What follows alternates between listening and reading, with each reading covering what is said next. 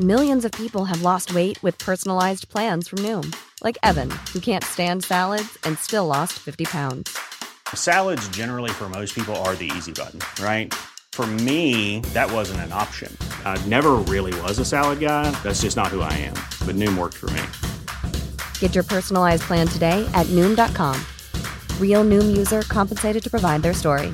In four weeks, the typical Noom user can expect to lose one to two pounds per week. Individual results may vary. En este episodio hablamos de los orígenes de la alquimia, los fundamentos alquímicos, los misterios y la metafísica, el simbolismo de la alquimia.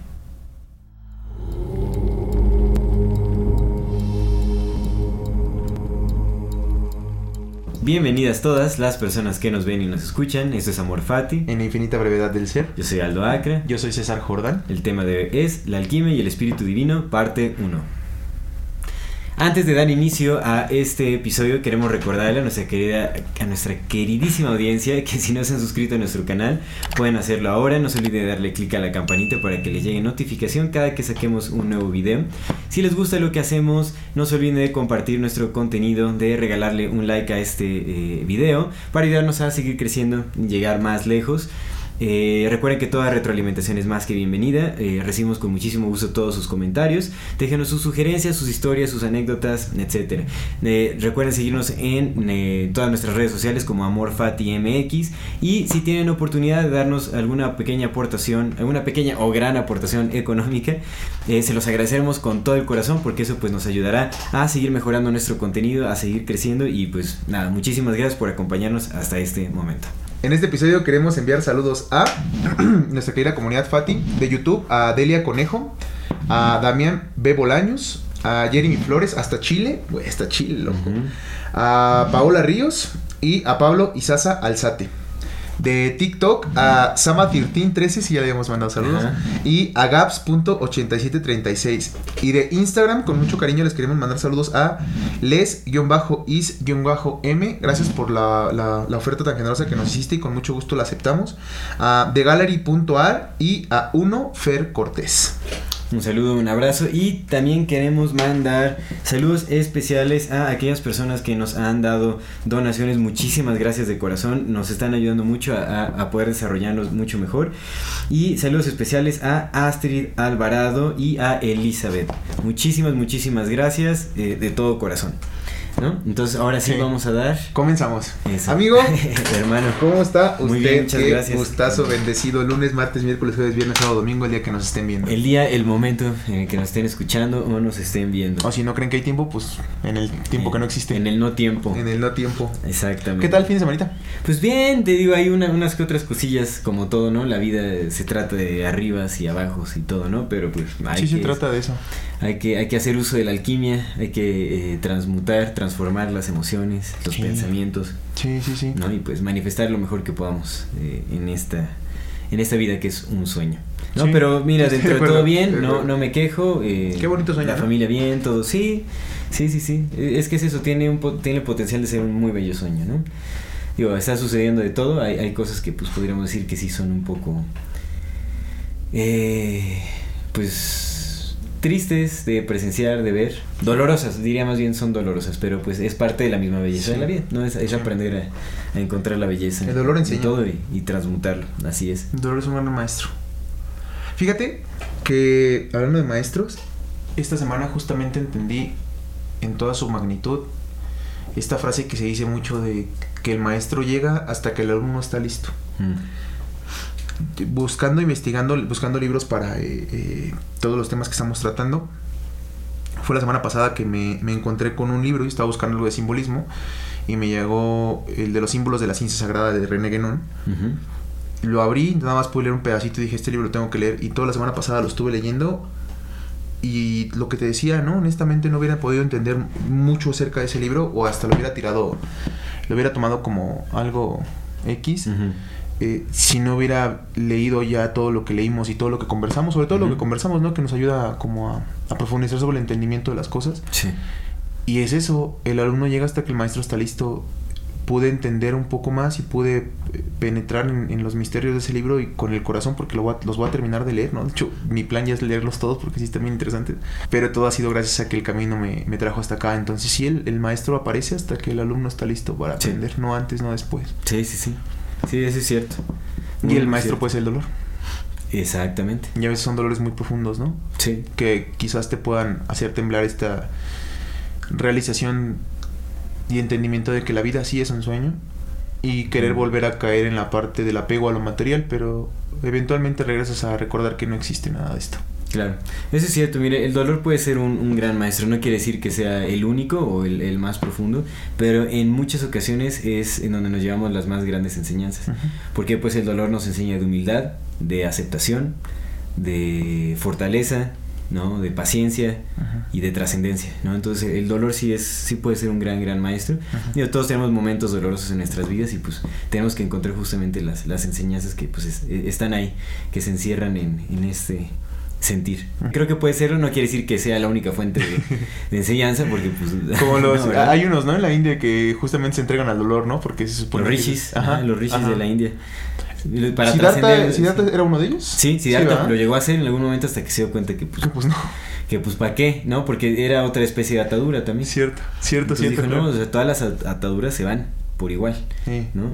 Sí, sí, sí. La indiferencia divina. Exacto, la indiferencia Todo es amor. Así es, sí. Mm. Sin, sin eh, eh, sí, trascender el, el, el, deseo y el rechazo. Sin desear y sin rechazar. Mm es bien complicado trascender el deseo. El rechazo no es tan complicado. No, los dos güeyes son igual de, sí, los dos son, igual de sí, cierto, los Porque el rechazo pasa desapercibido. Sí, amigo, es cierto. No, o sea, solo lo evitamos tanto que lo ocultamos de, nuestra psique y entonces pues pasa nada más al, inconsciente y, lo vivimos sin, sin concientizarlo. Y, y, fíjate que leí, no me acuerdo dónde, que lo que rechazamos justamente es lo que crece, ¿no? Aquello que negamos es lo que más, permitimos el crecimiento, porque no lo volteamos a ver y cuando menos te das cuenta, pum, la, la, la maleza ya abarcó todo, porque lo rechazaste y nunca lo volteaste a ver. Exactamente, sí, sí, sí. Sí, es cierto, el rechazo sí es... Pues están danzando, el dolor, el deseo y el rechazo están en una continua danza. ¿Y cómo se trascienden con la aceptación? Sí. La aceptación en amor del momento. El amor fati. El amor fati, sí, exactamente. Creo que saludos aquí a, a, Dulce y a Luis que están aquí detrás de la cámara haciendo de las suyas. Sí, pero sí, sí. Pues vamos a darle, ¿no? Vamos a darle. Hay que hablar de este programa que es La Alquimia y el, espíritu, Divino. Divino. Parte 1. Parte 1 porque, uf, vaya, o sea, también hay que decirlo, ¿no? Estamos hablando de la alquimia apenas dándonos como una pequeña empapada de lo, que, de lo que es. Eh, el camino de la alquimia es un camino profundo. ¿No? Los adeptos eh, llevan, bueno, por lo general deben de tener años de, entendimiento sobre esta disciplina, porque es una disciplina también que parte de, un entendimiento espiritual. Pero eh, pues son muchos años de práctica, ¿no? Porque también lo que nos dicen los textos no es, no es la alquimia en sí, ¿no? La alquimia es ya la práctica. Y ahorita vamos a estar hablando más de ello. Y lo que vamos a decir es simplemente pues también como un brochazo superficial de, de lo que encierra esta eh, eh, bella práctica y pues ya con el tiempo seguiremos eh, profundizando. en ello. Que también hay algo que creo que es necesario como puntualizar es que en algunos de los temas que hemos hablado seguramente habrá notado a lo mejor los que tienen más entendimiento en estos temas, pues alguna deficiencia o algo, algo en lo que no entendamos o fallemos un poco, pero pues hay que comprender sin afán de también de, de, de excusarnos, pero pues son temas que hay personas que estudian toda una vida y apenas los van entendiendo y nosotros tenemos una semana para estudiarlo, güey. Sí, sí, sí. Entonces, ajá. Pero mira, ¿sabes cuál es la ventaja? Que intuitivamente, o no sé si nuestro inconsciente esté como moldeando ahí las cosas, pero hemos elegido programas secuencialmente, ¿no? Que nos han facilitado mucho el entendimiento del siguiente episodio que vamos a tratar, ¿no? O sea, como que van tan relacionados que vamos escalando en el entendimiento de uno a otro y, pues e, eso facilita mucho también como la, comprensión de, de, lo que se está estudiando. Y eso está muy chévere porque también e, es curioso, ¿no? Digo, muchas personas tal vez no, más, bien no, lo ven, eso no se percibe, pero pues nosotros que, que, nos vemos a menudo, pues vamos viendo también cómo lo experimentamos en nuestras vidas, porque pues vaya, intentamos que no sean, eh, pues que no se quede nada más en, la lectura y en la, en la, comprensión mental, sino que se lleve también a, la práctica, a la manifestación, ya como a, pues a la parte cotidiana del día a día, ¿no? Entonces es bonito ver cómo se va evolucionando, cómo se va, este entendimiento pues va eh, afectando de, de, de buena manera en nuestras vidas. Y luego también es como, mira, lo platicábamos hace rato en el de Voces de la Comunidad, que pues ya las personas que vean este video seguramente van a ver también el otro o lo vean. Véanlo. Eh, véanlo. Si no, sí. tienen, si no tenían pensado, pues Véanlo, porque por sí, favor. mira, ahí mencionamos una, esta parte de, de cómo los, los pensamientos se van replicando, se van masificando, ¿no? En las personas. Y de repente, una vez que, que, bueno, todo lo que hemos hablado en estos últimos programas, te dan un entendimiento más profundo, más exacto, más terrorífico, pero también más gradual sobre el por qué funcionan así las cosas, ¿no?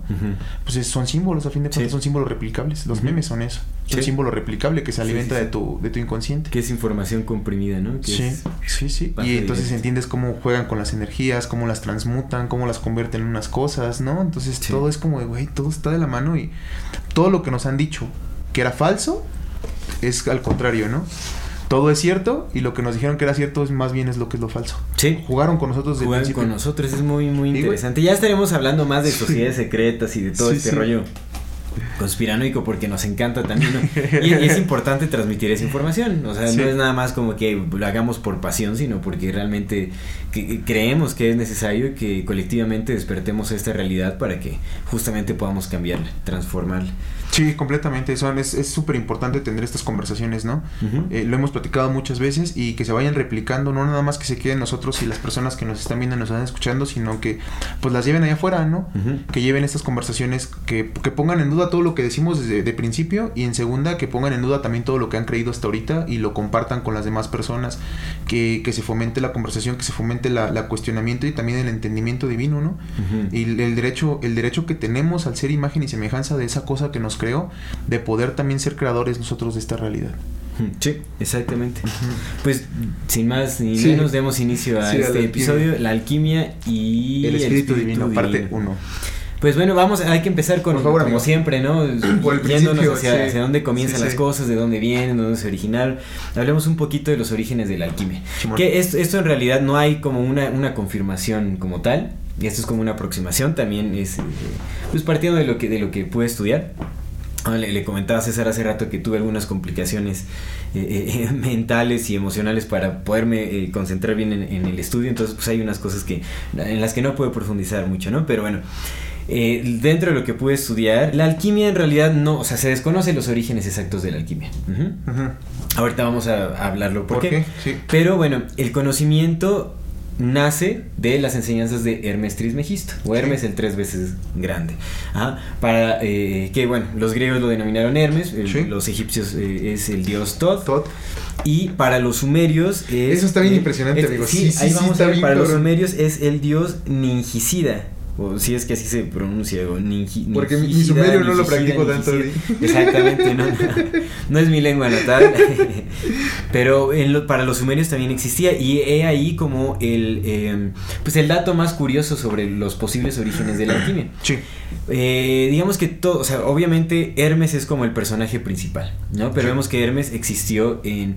eh, Hermes es, es- es muy enigmático y creo que deberíamos de dedicarle un programa específico a, a Hermes. A Hermes. Porque es muy, muy enigmático este personaje, ¿no? Hay quienes dicen que era contemporáneo de Abraham, hay quienes dicen que era Enoch. Enoch. Hay- se dice muchísimas, muchísimas cosas. Y bueno, ya veremos qué, qué onda con esto. Pero de, de digamos como de- del corpus hermeticum, que son varios escritos Sí. que se derivan de las enseñanzas de Hermes, Sí, sí. es que nace esta eh, disciplina o esta práctica que es la alquimia. Ajá, de ahí viene toda la información. El hermetismo es como la doctrina y la alquimia, digamos que es la práctica, ¿no? Exactamente. Del hermetismo. Sí, sí, exactamente. Sí, sí, digamos que en el hermetismo vienen todos los principios y en, en- en la alquimia vienen los pasos a seguir para justamente lograr las transformaciones del alma. Bueno, ahorita hablaremos todo eso. Mira, rápido, nada más de lo que verás de, de Hermes, de este personaje de Hermes, yo, yo tengo esta, esta frase que estaba buscando. Ujú. Dice, tal triplicidad, refiriéndose a Hermes, tiene además otra significación, pues a veces se encuentra desarrollada en forma de tres Hermes distintos.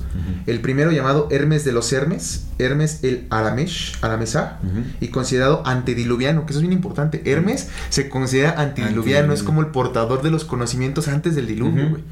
Es el que significa propiamente Aseyina Iris, que podría ser este Enoch. Los otros dos que parecen ser postdiluvianos son el Hermes babilonio y el Hermes egipciaco. Esto parece indicar bastante claramente que las tradiciones caldea y egipcias habrán derivado directamente de una sola misma fuente principal, la cual, dado el carácter antediluviano que se le reconoce, poco puede ser otra que la tradición atlante. Mira, eso es súper importante. Ajá, Ahorita lo vamos ajá, a mencionar. ajá. Estuve, quería, quería ver un documental que justamente narra toda esa historia. Sí, es súper interesante. Ahorita no voy a decir qué documental es ni nada. Me costó un, un huevo y la mitad del otro encontrarlo. Porque yo recordaba un documental como de 5 horas que narraba como toda la historia de, desde justamente como de, del mito de la creación hasta la Atlántida, cómo, cómo nacen este, eh, las sociedades secretas, Saca, cómo se dividen y todo.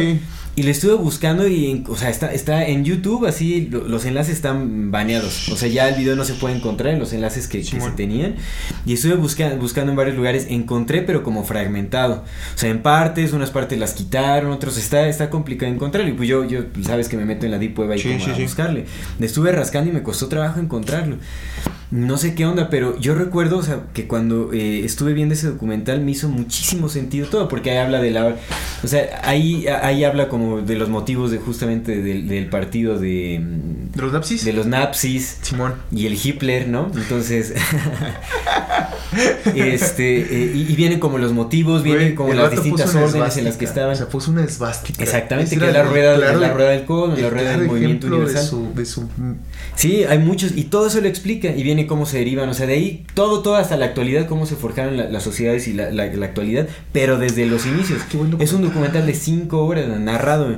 Está muy extraño, o sea, y es como nove- muy no- o sea, noventero, inicios de los noventas, o tal vez finales de los ochentas, no sé, Sí, sí. pero es, está muy, muy interesante. Este, de hecho, quiero hacer más investigación sobre de dónde viene ese documental y todo ese rollo. Pero ahora que mencionas, eso lo menciono porque lo que dices que eh, no, ese conocimiento Antediluviano. antediluviano, o sea, de la Atlántida, pues. Es muy, muy interesante porque pues también ahí ah, eh, está como esta relación con los Anunnaki, como con los, los, los dioses que, que descendieron a la Tierra y, y- y, y compartieron el conocimiento, que eso está registrado en el libro de Enoch, por ejemplo. Sí, sí. ¿no? O sea, como que se pueden empatar mucho esas Eh. historias. Pero bueno, digamos que oficialmente lo que se dice de la alquimia es que nace con las enseñanzas de Hermes Trismegisto Sí. en Egipto. Simón. O sea, Egipto, digamos, es como la cuna de la alquimia que se conoce ahora. De ahí es de, de donde se puede decir. Que nada más una precisión. Ajá. Cuando hablamos de Egipto, no hablamos de este Egipto de, del Egipto moderno, de, de Cleopatra y de Tutankamón. No, no hablamos de ese Ujú. Egipto. Hablamos de Egipto, el del que ni siquiera los egipcios como Cleopatra Ah, conocían. claro. Sí, sí, sí. Lo- Los egipcios, digamos, modernos, entre comillas, ¿no? Como Tutankamón, como eh, este Kefre, ¿no? Que, el que era el que... Keops, el de la pirámide. Eh, Cleopatra, que es todavía mucho más, mucho más reciente. Pero Sí. todos, digamos que el Egipto, el Bajo Egipto, que es de 6.000 años hacia acá, ese Egipto era una, eran los, los sucesores, eran los, los receptores del conocimiento del verdadero Egipto, que eran los creadores de la Esfinge, ¿no? Sí. Los que en verdad tenían el conocimiento. Hablamos de ese Egipto, Sí. no del, del actual. O sea, del actual Claro. trajeron, trajeron informaciones, pero había otro que era el antediluviano. Sí, justamente. exactamente, eso es muy importante. Y también que mencionaste, importante que mencionaras también como el, eh, eh, el Hermes, que, se divide como en, en- temporalidades. Porque hablemos, ¿no? O sea, de que la, la- la conciencia individual, o sea, puede, eh, trasciende la, la forma física Claro. y pues eh, está el principio de la, de la reencarnación. Entonces, Hermes, se dice que Hermes también fue este Quetzalcoatl. Ah, claro, claro, Entonces, por supuesto. eh, se Por encuentra, es, supuesto. es una conciencia que puede encarnar en distintas formas eh, materiales ¿no? y, y- y transmitir el mismo tipo de conocimiento a distintas culturas. que también es muy simbólico, porque por ejemplo Quetzalcoatl, lo hemos platicado con el, en el pasado, pero ahorita ya lo profundicé más en la cua- cuestión de los símbolos. Eh, Hermes traía su caduceo, ¿sí o no? Sí, ¿no? Hermes traía un caduceo. ¿O estoy- El- sí, su bastón. con las dos serpientes enrolladas, justo, es, las dos Hermes. serpientes aladas, ¿no? Sus alas. exactamente, Quetzalcoatl es la serpiente alada, que son símbolos, y los Ujú. símbolos, bueno, ahorita vamos a llegar un poco a profundizar sobre la simbología, pero los símbolos trascienden al carácter humano de nuestro ser. Exactamente, y moldean la realidad. Es muy importante eso del arquetipo. O sea, yo también me puse a pensar porque, pues, eh, ¿no? Cuando analizábamos esta cuestión de que hay muchas, eh, muchos nacimientos virginales, digamos, como Hey, sucedió sí, con sí, Jesucristo. Puede ser que todos, o sea, esto ya es especulación mía, pero eh, e- es un arquetipo. Claro. El nacimiento virginal es un arquetipo, pero los arquetipos son las ideas de Dios, digamos, que manifiestan la realidad Sí. en lo tangible. Sí. Entonces puede ser que Sí, todos estos nacimientos virginales registrados sean reales, porque es un arquetipo que se repite en distintos sucesos históricos. La repetición existe, ¿no? Hay, hay cosas que, que suceden ide- casi idénticamente en, en distintos contextos culturales, pero porque es un arquetipo manifestándose en distintos lugares. Claro. Pero es el mismo arquetipo, manifestado incluso en forma física. Entonces podemos decir que el arquetipo existe tanto en, for- en- tanto en, en- en la forma no tangible que es la idea, y también existe en su, tiene su versión física, material, Claro. tangible, Es que es el símbolo. registrable, medible. Que es el símbolo. Exactamente, pero somos- manifes- manifestado en, en, en Es la que humanidad. nosotros somos pues. símbolos, Es- güey. eso es, lo que, nosotros, pasa. el- el- es- esto que Es- estamos es aquí que es un símbolo, güey. Es un, es un pensamiento manifestado. Es un- Exactamente. es una somos representaciones arquetípicas. E- Exactamente, entonces por eso es que no me parece nada extraño que haya tantos registros de, de, de la- de un nacimiento virginal. Ujú. No necesariamente quiere decir que sea solo un, eh, que, que, se- que Cristo sea falso, que el otro sea Ujú, falso, que ujú, todo era. O sea, es tanto una idea como una realidad, o sea, es, es- es un arquetipo Representado físicamente como nosotros. Y, y se representa en, en- en datos históricos también. o sea, en- bueno, eso fue como un- una idea que me surgió ¿Tiene en, el- sentido? en el camión que iba hace rato. Fue como, pues tiene sentido este rollo, ¿no? Porque estaba leyendo justamente el arquetipo Sí, sí, de la sí. Trinidad, de, de- todo este asunto, ¿no? Pero bueno, en fin. es- Está, está curioso. Entonces, por eso eh, Hermes también. eh, Son tres. Exactamente. Y también es un arquetipo, pero también es una realidad. Y se Sí, sí. manifiesta en, en muchas formas. Y esta, y esta división ternaria de las cosas se ve en todos lados, en todos, Sí. en todos lados. Simplemente este, este ser que no somos, ¿no? En su parte física, mental y espiritual. Sí, sí. siempre, siempre la, la Trinidad.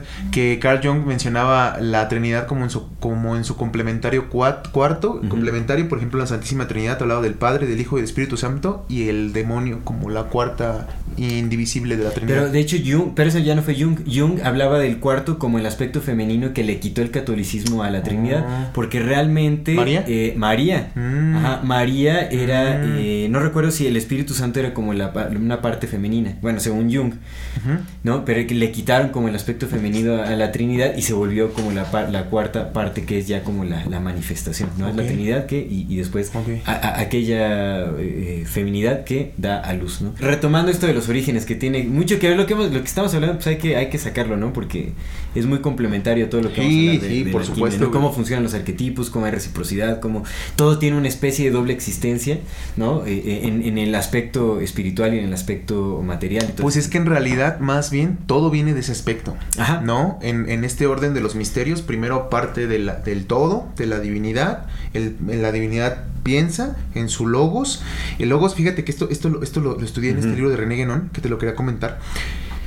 Lo, ¿Te acuerdas que teníamos esta división entre el pensamiento y la palabra? Que tú decías que era el pensamiento y decía que era la palabra. Por los dos estamos bien, güeyes, porque el logos Porque- son sí. las dos. Sí, sí, sí. Es, indi- es- es indivisible. Sí. El pensamiento se alimenta de la palabra La y viceversa, güey. Sí. Por eso hacemos palabra, hermano. Sí. Por eso tú y yo, ¿te acuerdas que siempre, güey, pero ¿por qué hacemos palabra, güey? Porque somos los únicos, güey, que lo único que nos da humanos es hacer palabra. Sí. Porque somos manifestaciones arquetípicas de los pensamientos de Dios. Sí. Directamente. La Sí. naturaleza también. Porque hay una necesidad para, para hacerlo, claro. Sí, sí, sí. Re- recordemos que la palabra tiene vibración, entonces toda la naturaleza tiene la palabra. y es logos, vibración. pensamiento, el verbo, ese es el verbo, el verbo logos, que es pensamiento más palabra. Por eso cuando manifiestas, lo piensas, lo dices y lo sientes. Sí. en su, en su trinidad, ¿no? Pero logos, el verbo va de esa parte, lo piensas y lo, y lo manifiestas. Entonces, eh, digamos que, que en, que en esta parte eh, hecha o dicha del, del, del hermetismo y de la alquimia, pues esta manifestación como tal, ¿no?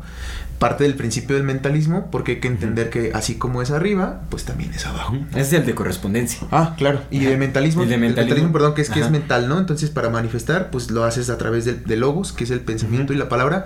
Pero así como Dios manifiesta Pues- cosas desde su, desde su pensamiento, también nosotros manifestamos, ¿no? Y entonces en este orden de ideas está el todo, el principio creador del todo, con su Sí. manifestándose. Luego está eh, el reino, digamos, de lo, de lo, de lo espiritual, todo conectado al espíritu, donde nuestra alma está jugando ahí. Y luego ya viene esta parte física, ¿no? Lo que decías Sí. es que siempre parece tener dos, dos, una parte espiritual y una parte física, pues más bien siempre es una parte espiritual que luego se transforma en una parte Sí. física. Sí, digamos que es, eh, es lo que habíamos hablado, ¿no? Es como eh, la unidad jugando en los extremos, bien como navegándose. Ujú. Pero bueno, en fin, vamos a, a los orígenes, porque yo quería hacer una conexión ahí medio, Por favor. medio extraña. Entonces, hablamos de que eh, Hermes existe, que es, es quien, de donde parte la alquimia, Simón. Eh, Hermes para los griegos, Thoth para los egipcios, Egipcios, deidades para Quetzalcóatl todos. para los, los nahuas. Exactamente. Y eh, este, ¿cómo es ese nombre bien raro? Ningicida suena como un insecticida, ¿no? Así, Ningicida. ¿El hijo de Enki? No sé cómo se, se, se pronuncia. Exactamente. Eso es lo curioso. Que es hijo de Enki. Recorre- de- recordemos que Enki es hijo de eh, Anu. Anu es un, un dios Anunnaki que envió a, Enki, a sus hijos Enki y Enlil a la tierra, ¿no? Este, a, tomar cargo, digamos, de la tierra, minar oro y todo este asunto, ¿no? Que era la cuestión. Ahora, Enki fue el, el rebelde que estaba a favor de la humanidad, que les compartió conocimiento, el, el- el dios de la magia, de, de, de, de las, eh, de las artes, de eh, sí, de crafts, es como de las... como del. Ajá. Ajá, craftsmanship, que le llaman ese, pues la artesan... La artesanía. La artesanía, las manualidades de las manualidades, exactamente. ¿No? O sea, como de las todo eso, ¿no? De, la- de- de los oficios y todo ese rollo, Sí. digamos. eh, Quien enseñó a la humanidad, Ajá. quien les brindó el conocimiento fue Enki. Que Hermes haya sido hijo de Enki, ¿no? O sea, este, a esta deidad también se le conocía como el dios del conocimiento y de la magia. Sí. ¿no? Entonces estamos diciendo que este conocimiento es- desciende pues de las más altas esferas. O sea, estamos hablando de, de, de- de los Anunnaki, ¿no? Que son como los, los creadores de... y, y- y bueno, ya, ya desde ahorita que hablemos de la alquimia, pues es- estaremos hablando del, del principio creador, justamente, ¿no? Como Sí, de claro. este, eh, del espíritu inmutable del que todo nace, porque de ahí es de donde baja esta información también. Pero digamos, o sea, si hubo seres mucho más conscientes de esta realidad, fueron quienes transmitieron el conocimiento, porque dice, bueno, nace en Egipto con Hermes, pero. Hermes, ¿qué show? Hermes es como el enigma de todo eso, y si, si Hermes existía también para los sumerios, y este Hermes es hijo de Enki, y está en los registros y todo esto de, de- de los sumerios, me parece muy interesante que tenga una relación directa con los Sí, Anunnaki. está muy cabrón. Está muy cabrón. Porque entonces podríamos decir que incluso la alquimia y todo este conocimiento eh, secreto, digamos, porque hasta hay muchas vertientes de la alquimia, que es el ocultismo, el, el esoterismo, el misticismo, todo este tipo de cosas derivan también de, de la, de la alquimia, digamos, como este conocimiento eh, secreto.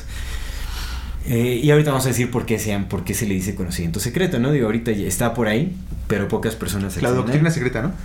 Ajá.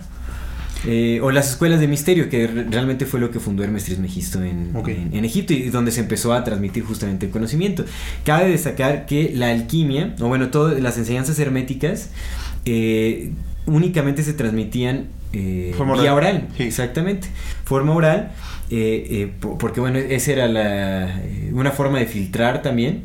Y de hecho se, se dice que realmente las, eh, las escrituras ya fueron como una forma de degradación, que nacieron a partir del miedo de que se perdieran las enseñanzas. Entonces, una vez que se encuentran registros escritos, habla de que empezó a existir miedo en, eh, en estas comunidades. Y rompió todo, ¿no? Exactamente, pues hay, hay una degradación del símbolo, ya cuando hay registros mira. escritos. Yo quiero, yo quiero hacer una precisión aquí. Eh, en esta parte que dices de, de, de este güey, ¿cómo se llama? De Ningicida. Es de Ningicida. Eh, Enki, más bien. Ningicida, Enki, Enki. Enki, el padre de. Hermes, supuestamente. Enki fue el que enseñó los oficios. Ajá. Mira, René Guénon hace una, una diferenciación entre, te digo, ahorita lo vamos a profundizar, pero entre los, los grandes misterios y los pequeños misterios. Pero entre eso también hace una diferenciación, digamos que los grandes misterios son como la especie de la casta sacerdotal, porque lo compara con las tradiciones orientales, sobre todo las hindúes, las indias. Eh, entonces los grandes misterios digamos que son la, la iniciación sacerdotal y los pequeños misterios son la iniciación eh, del reino, o sea, la iniciación física. En este caso, estás hablando que Enki fue el que enseñó los oficios.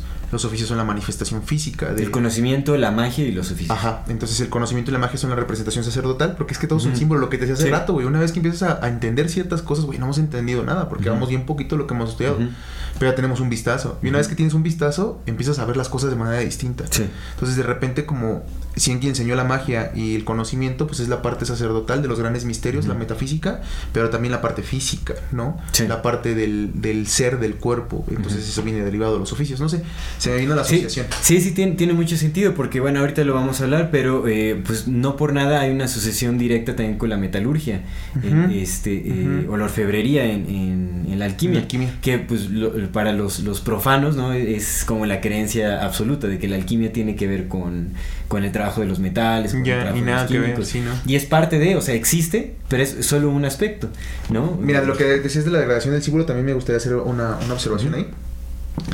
El lenguaje es, es un símbolo manifestado en otra forma, ¿no? El, el lenguaje es un símbolo, a Ujú. fin de cuentas. El símbolo es una, una especie de expresión del espíritu para comunicar cosas, para Sí. comunicarse y para comunicar. Sí.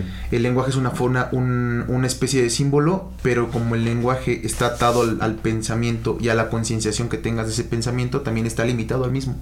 Entonces el lenguaje adquiere la forma en la que tus pensamientos se expresan, ¿no? Porque si esos pensamientos no están conectados con la madre raíz, no los vas a poder expresar como tal y el que lo lea tampoco lo va a poder entender como tal. Sin embargo, el símbolo en su en su parte más inmediata trasciende a eso. Sí, El símbolo se entiende una vez que se entiende. Sí. ¿no? Sí, sí, Entonces sí. es como, digamos que esto que decías de la degradación del símbolo que se convirtió en lenguaje. Sí, exactamente. Bueno, ahorita vamos a hablar justamente por qué la alquimia hace uso de mucha simbología. Está bien Realmente es su principal medio, es, es pictórico, es muy simbólico. Por Es eso. simbólico.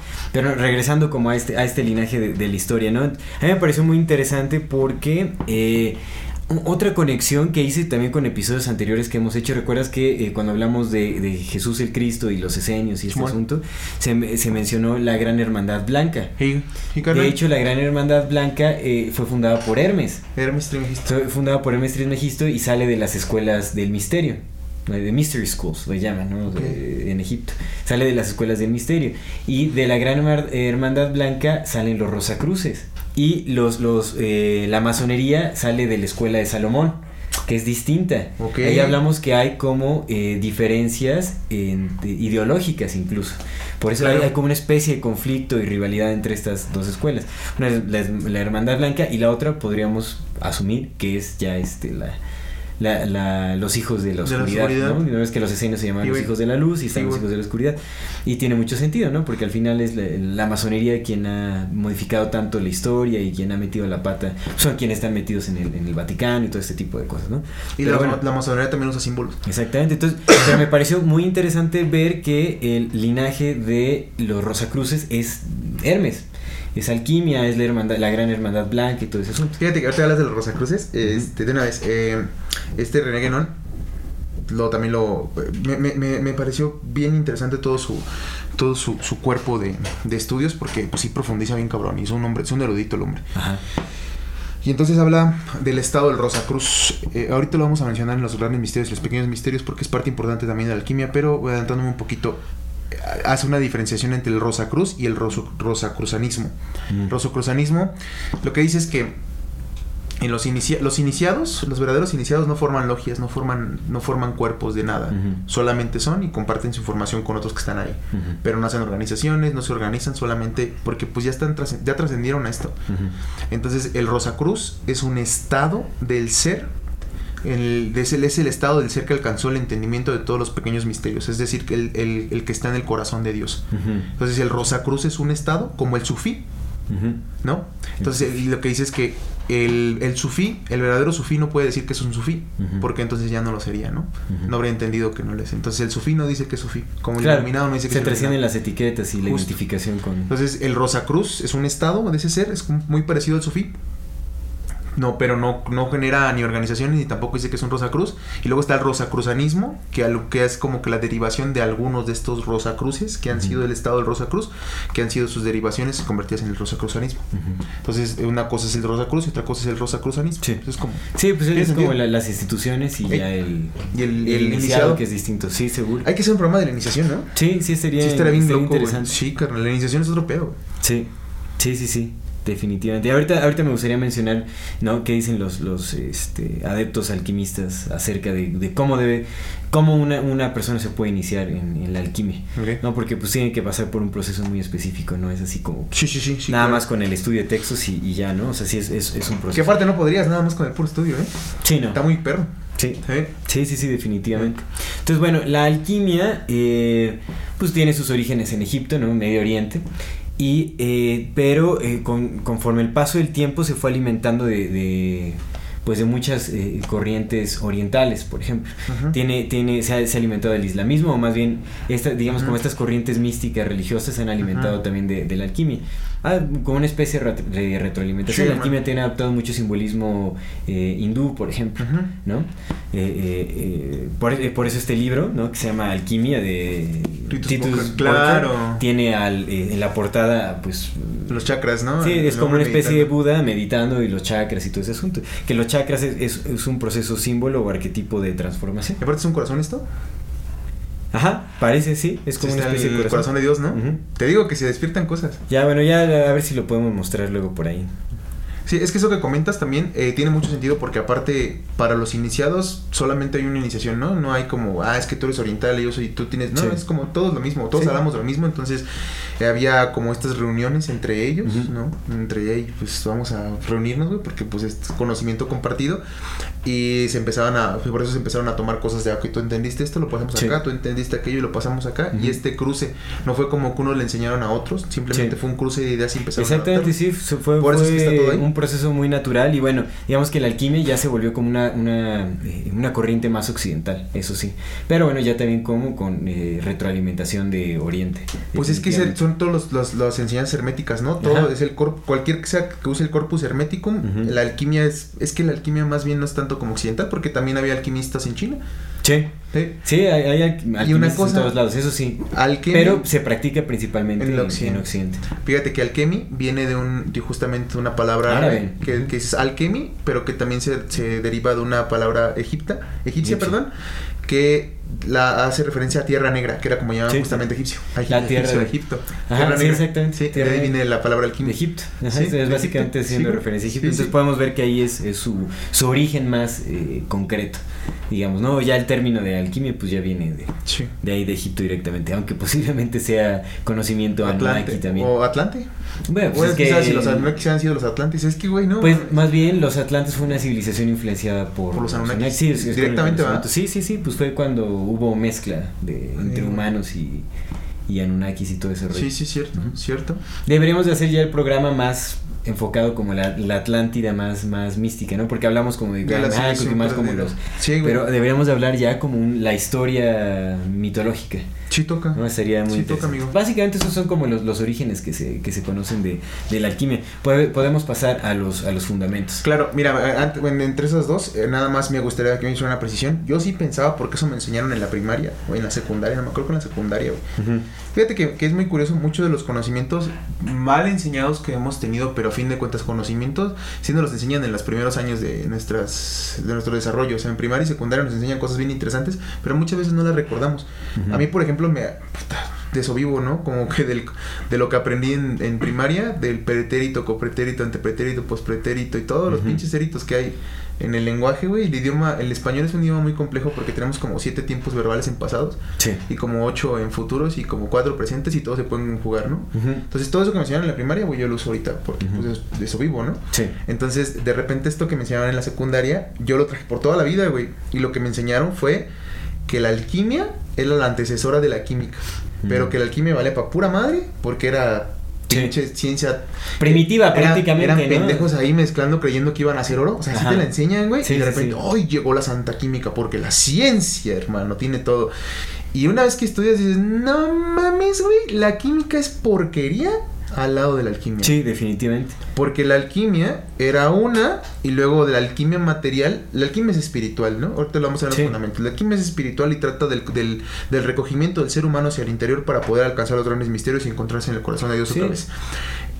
Pero luego había una alquimia material que derivado una vez que entiendes cómo funciona Ujú. este mundo y que lo puedes entender, puedes extrapolar esas energías que tienes adentro en el afuera, ¿no? Y puedes convertir lo que quieras. Y luego de esa alquimia material estaban los güeyes que llegaron, que no entendían los símbolos, ¿no? Sí. Que no entendían cómo era el lenguaje de los símbolos y que tomaron todo literal y empezaron a hacer mezclas literal de las En la, cosas. en la alquimia le llaman los carboneros. Ajá, los carboneros. los sopladores de carbón. Ajá, que Justo. son los que por ambición buscaban justamente transformar todo en oro. compas. Nada más en- en- en- con la práctica de la metalurgia, pero realmente no entendieron para nada el, el símbolo de, De ellos, conocimiento. esos güeyes. Pero luego, aparte de esos güeyes, todavía después de esos güeyes que más o menos sabían cosas, pero no tanto, después de esos güeyes vinieron los químicos. Ah, sí, por O supuesto. sea, todavía es una degradación de la degradación de la degradación, amigo. Y entonces la química no es la, la, la heredera de la alquimia, la alquimia sigue siendo la alquimia. Sí, exactamente. La alquimia sigue siendo la alquimia Sí, por siempre. sí, sí. Lo que pasa es que, o sea, la alquimia es una ciencia a la cual no se le quitó, no se le privó el espíritu. Pues es la ciencia del espíritu. Y la química, ¿no? Y, y bueno, lo- todos los derivados de la, de la ciencia moderna ya están privados de espíritu. Sí. Se les quitó el espíritu Sí, al, al entendimiento. Entonces, pues vemos que todos están eh, aunados como a esta idea más eh, materialista. Justo. Y ese es el gran problema. Que, ah, yo siento que ahorita está viendo como una especie de resurgimiento de, de, de la alquimia. Digo, no nombrado como la alquimia, pero está viendo un entendimiento más espiritual. De la eh, ciencia. y que es, exactamente, que se está fusionando con la ciencia. Y eso es una especie de alquimia. Es, es a, a lo que aspiraba la, la alquimia realmente. La cosa aquí es que para poder hacer alquimia completamente, para que se nos quite a todos esta pinche etiqueta que tenemos aquí arriba de yo soy alquimista porque soy New Age y todos los alquimistas de TikTok, incluyéndome, ¿no? Que se nos quita a todos. No eres alquimista hasta que entiendes simbología y para entender simbología es una Sí. entrega completa. Sí, realmente, no, dentro de los fundamentos de la alquimia lo que se dice es que para, para poder practicar la alquimia necesitas pasar por una iniciación. Ujú. Y la iniciación se da forzosamente a través de, de- de la transmisión del conocimiento de un maestro, Sí. ¿No? O sea, tiene que ser un maestro el que te inicie, Sí. tienes que trabajar al lado de él y él te tiene que estar transmitiendo su conocimiento. O se dice que en raras ocasiones puede haber una especie de iluminación, una iniciación espontánea a través de la iluminación en la práctica de la alquimia. Porque... Mm. eh, no se puede llegar, a un- no, no se puede tener una iniciación o no se puede tener una práctica de la alquimia únicamente a través del estudio de los textos. Ujú, Ajá. ujú. O sea, definitivamente sí, sí tiene que haber un, un- como una especie de rito de iniciación.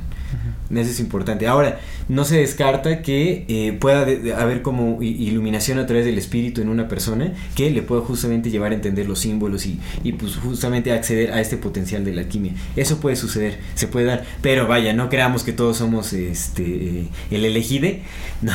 y este Le elegide. le elegide. Ajá, exactamente, le elegide y pues ya ¿no? O sea, porque ahorita pues ya, ¿no? Todas y todos chamanes y brujas y, Sí, somos mujeres y, colibrí. y tarotistes y puta, ¿no? Sí ya somos, salió, sí somos, parece sí que estamos somos. otra vez en, somos, la era mística de Sí, somos en la era mística, carnal. No, sí, somos todos, eh, eruditos. Somos todos Eruditos. eh. Eruditos. Erudites. Erudites, sí, somos erudites completamente. erudites, bien Y brutes, Y ¿no? Anunnakis y de todo, güey. De todo hay, de todo hay. Aquí somos, somos todo, ¿no? Claro que sí somos todo, pero bueno, también hay que profundizar y aunque si bien nada se tiene que hacer con esfuerzo, todo se tiene que hacer con esfuerzo. Sí, definitivamente.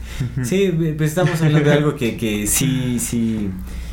Pues la alquimia se basa en procesos, Sí. siempre. Entonces hay que pasar por procesos para poderla entender Por eso es también. la iniciación, ¿no? Exactamente. Por eso es la iniciación. Digo, Cristo ya nació siendo iluminado y aún así Cristo se fue a estudiar, güey. Exactamente. Aún ya siendo, o sea, directamente sintiendo la conexión con el Padre, que Cristo no era, que Jesús no era el hijo de Dios, le dijo Dios somos todos, Sí. ¿no? Pues era lo que dijo y lo dijo el digamos, él es un arquetipo, justamente. O sea, pues es la, de la Trinidad. Claro, y se fue a estudiar, Dios de todos Padre, modos fue a Dios Hijo, Dios. Espíritu Y se fue a estudiar y fue a aprender y se fue a que le enseñaran a usar sus poderes, güey. Ujú.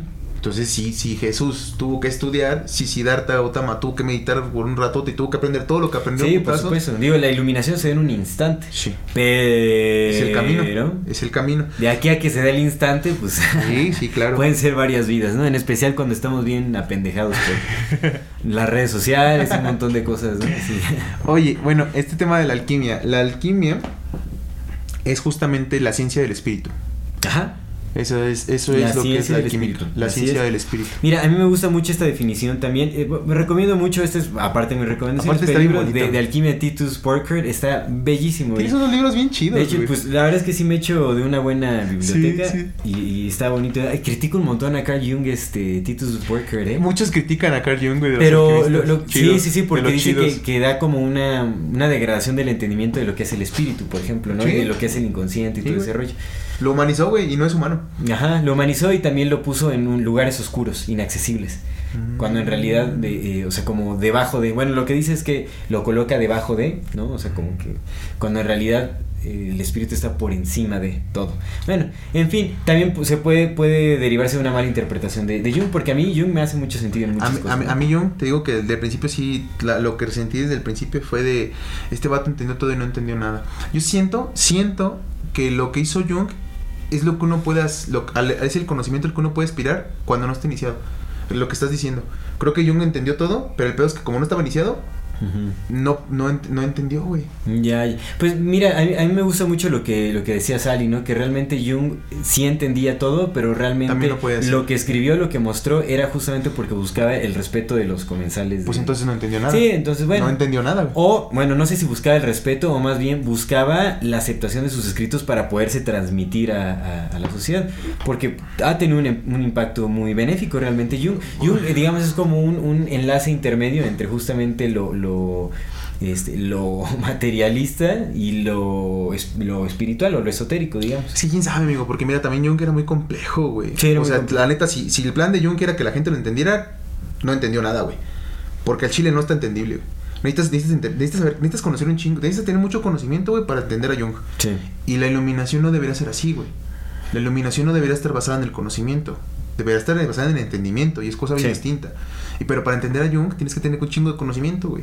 Porque, güey, todas las fuentes que menciona... Bueno, creo, creo que creo que son ambas, ¿no? Porque Mm. en la alquimia se dice que el espíritu está cargado de conocimiento. Bueno, sí, claro. ¿no? Y el alma es lo que brinda Cierto. el entendimiento, es como la fusión espíritu y alma y todo ese rollo. Cierto. Entonces, existe, no existe una sin la otra, Sí, ¿no? O sea, Sí, sí. ¿cómo puede haber entendimiento si no hay conocimiento? sí. Y el conocimiento no, no, no, no existe si, si no es eh, eh, eh, acknowledged, eh, que es este Pues es reconocimiento. concientizado, si no es reconocido por el entendimiento. Pues ti- tiene sentido, ¿no? Pues a final de cuentas Dios sí crea en formas geométricas. O sea, Dios es un número, bueno, no sé si es un número, ¿no? Pero piensa en números. Sí. Y crea en números y crea en... En símbolos, en símbolos. Los símbolos. números son interpretaciones. Claro, crean símbolos. Sí, sí, sí, sí, por supuesto. Exactamente. Bueno, pero a ver, entonces ya la, la alquimia es la ciencia del espíritu y cuáles son sus Bueno, fundamentos. me gusta, me gusta, te digo, y estaba por, le- por leer algo que me gusta como bueno, lo que dice Titus Burker, ¿no? Que la alquimia es el arte de las transformaciones del alma. Y tiene mucho, qué mucho que ver. güey. No, porque vemos que el alma es como este cuerpo intermedio, o o bueno, este aspecto intermedio entre el cuerpo físico y el espíritu. Es el conductor. ¿No? El que permite la existencia y la conexión de ambas cosas. Es lo que permite que Dios tenga una experiencia física y lo que permite que la experiencia física se reconozca en Dios. ¿no? Entonces es como este paseo del alma. Qué. ¿no? Entonces me gusta mucho eso del arte de las transformaciones del Sí, alma. sí, porque justamente es ese proceso. ¿no? Todo, todo este, esta metáfora de, de la transformación del plomo a oro es justamente eso. Quitarle lo burdo al alma. ¿no? Como desarraigarla del aspecto más físico para regresarla al espíritu.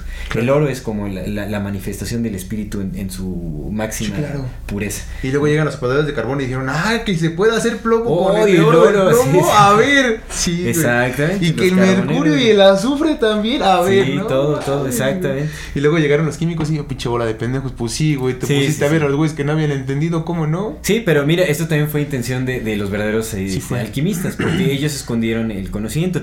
Por eso el término hermético. Cuando dices, ay, no seas tan hermético, así como no seas tan tan cerrado. cerrado. Porque realmente eh, los- eh, la doctrina hermética buscaba que fuera selecta y secreta. Porque justamente, ¿qué pasa cuando llega este tipo de conocimiento a las manos equivocadas? Porque hay personas que tienen mucho entendimiento que tienen malas intenciones. Sí, hay. Eh, Y, y bueno, ya, vaya, hay, ya llegaron, o sea, ya accedieron a este. Sí, güey, ya, está, ya ya está, ¿no? Venos aquí, güey. Por eso, sí, aquí, sí, verga, claro. exactamente. Sí, sí, sí. sí. Entonces, eso es lo que puede pasar, pero realmente eh, por eso trabajaban como con, con mucho simbolismo, como con clave, ¿no? El un lenguaje clave y todo, para que no fuera información de fácil acceso y de asimilación a todo el público. O sea, tenía que pasar eh, eh, por filtraciones muy eh, severas, justamente para poder proteger ese conocimiento.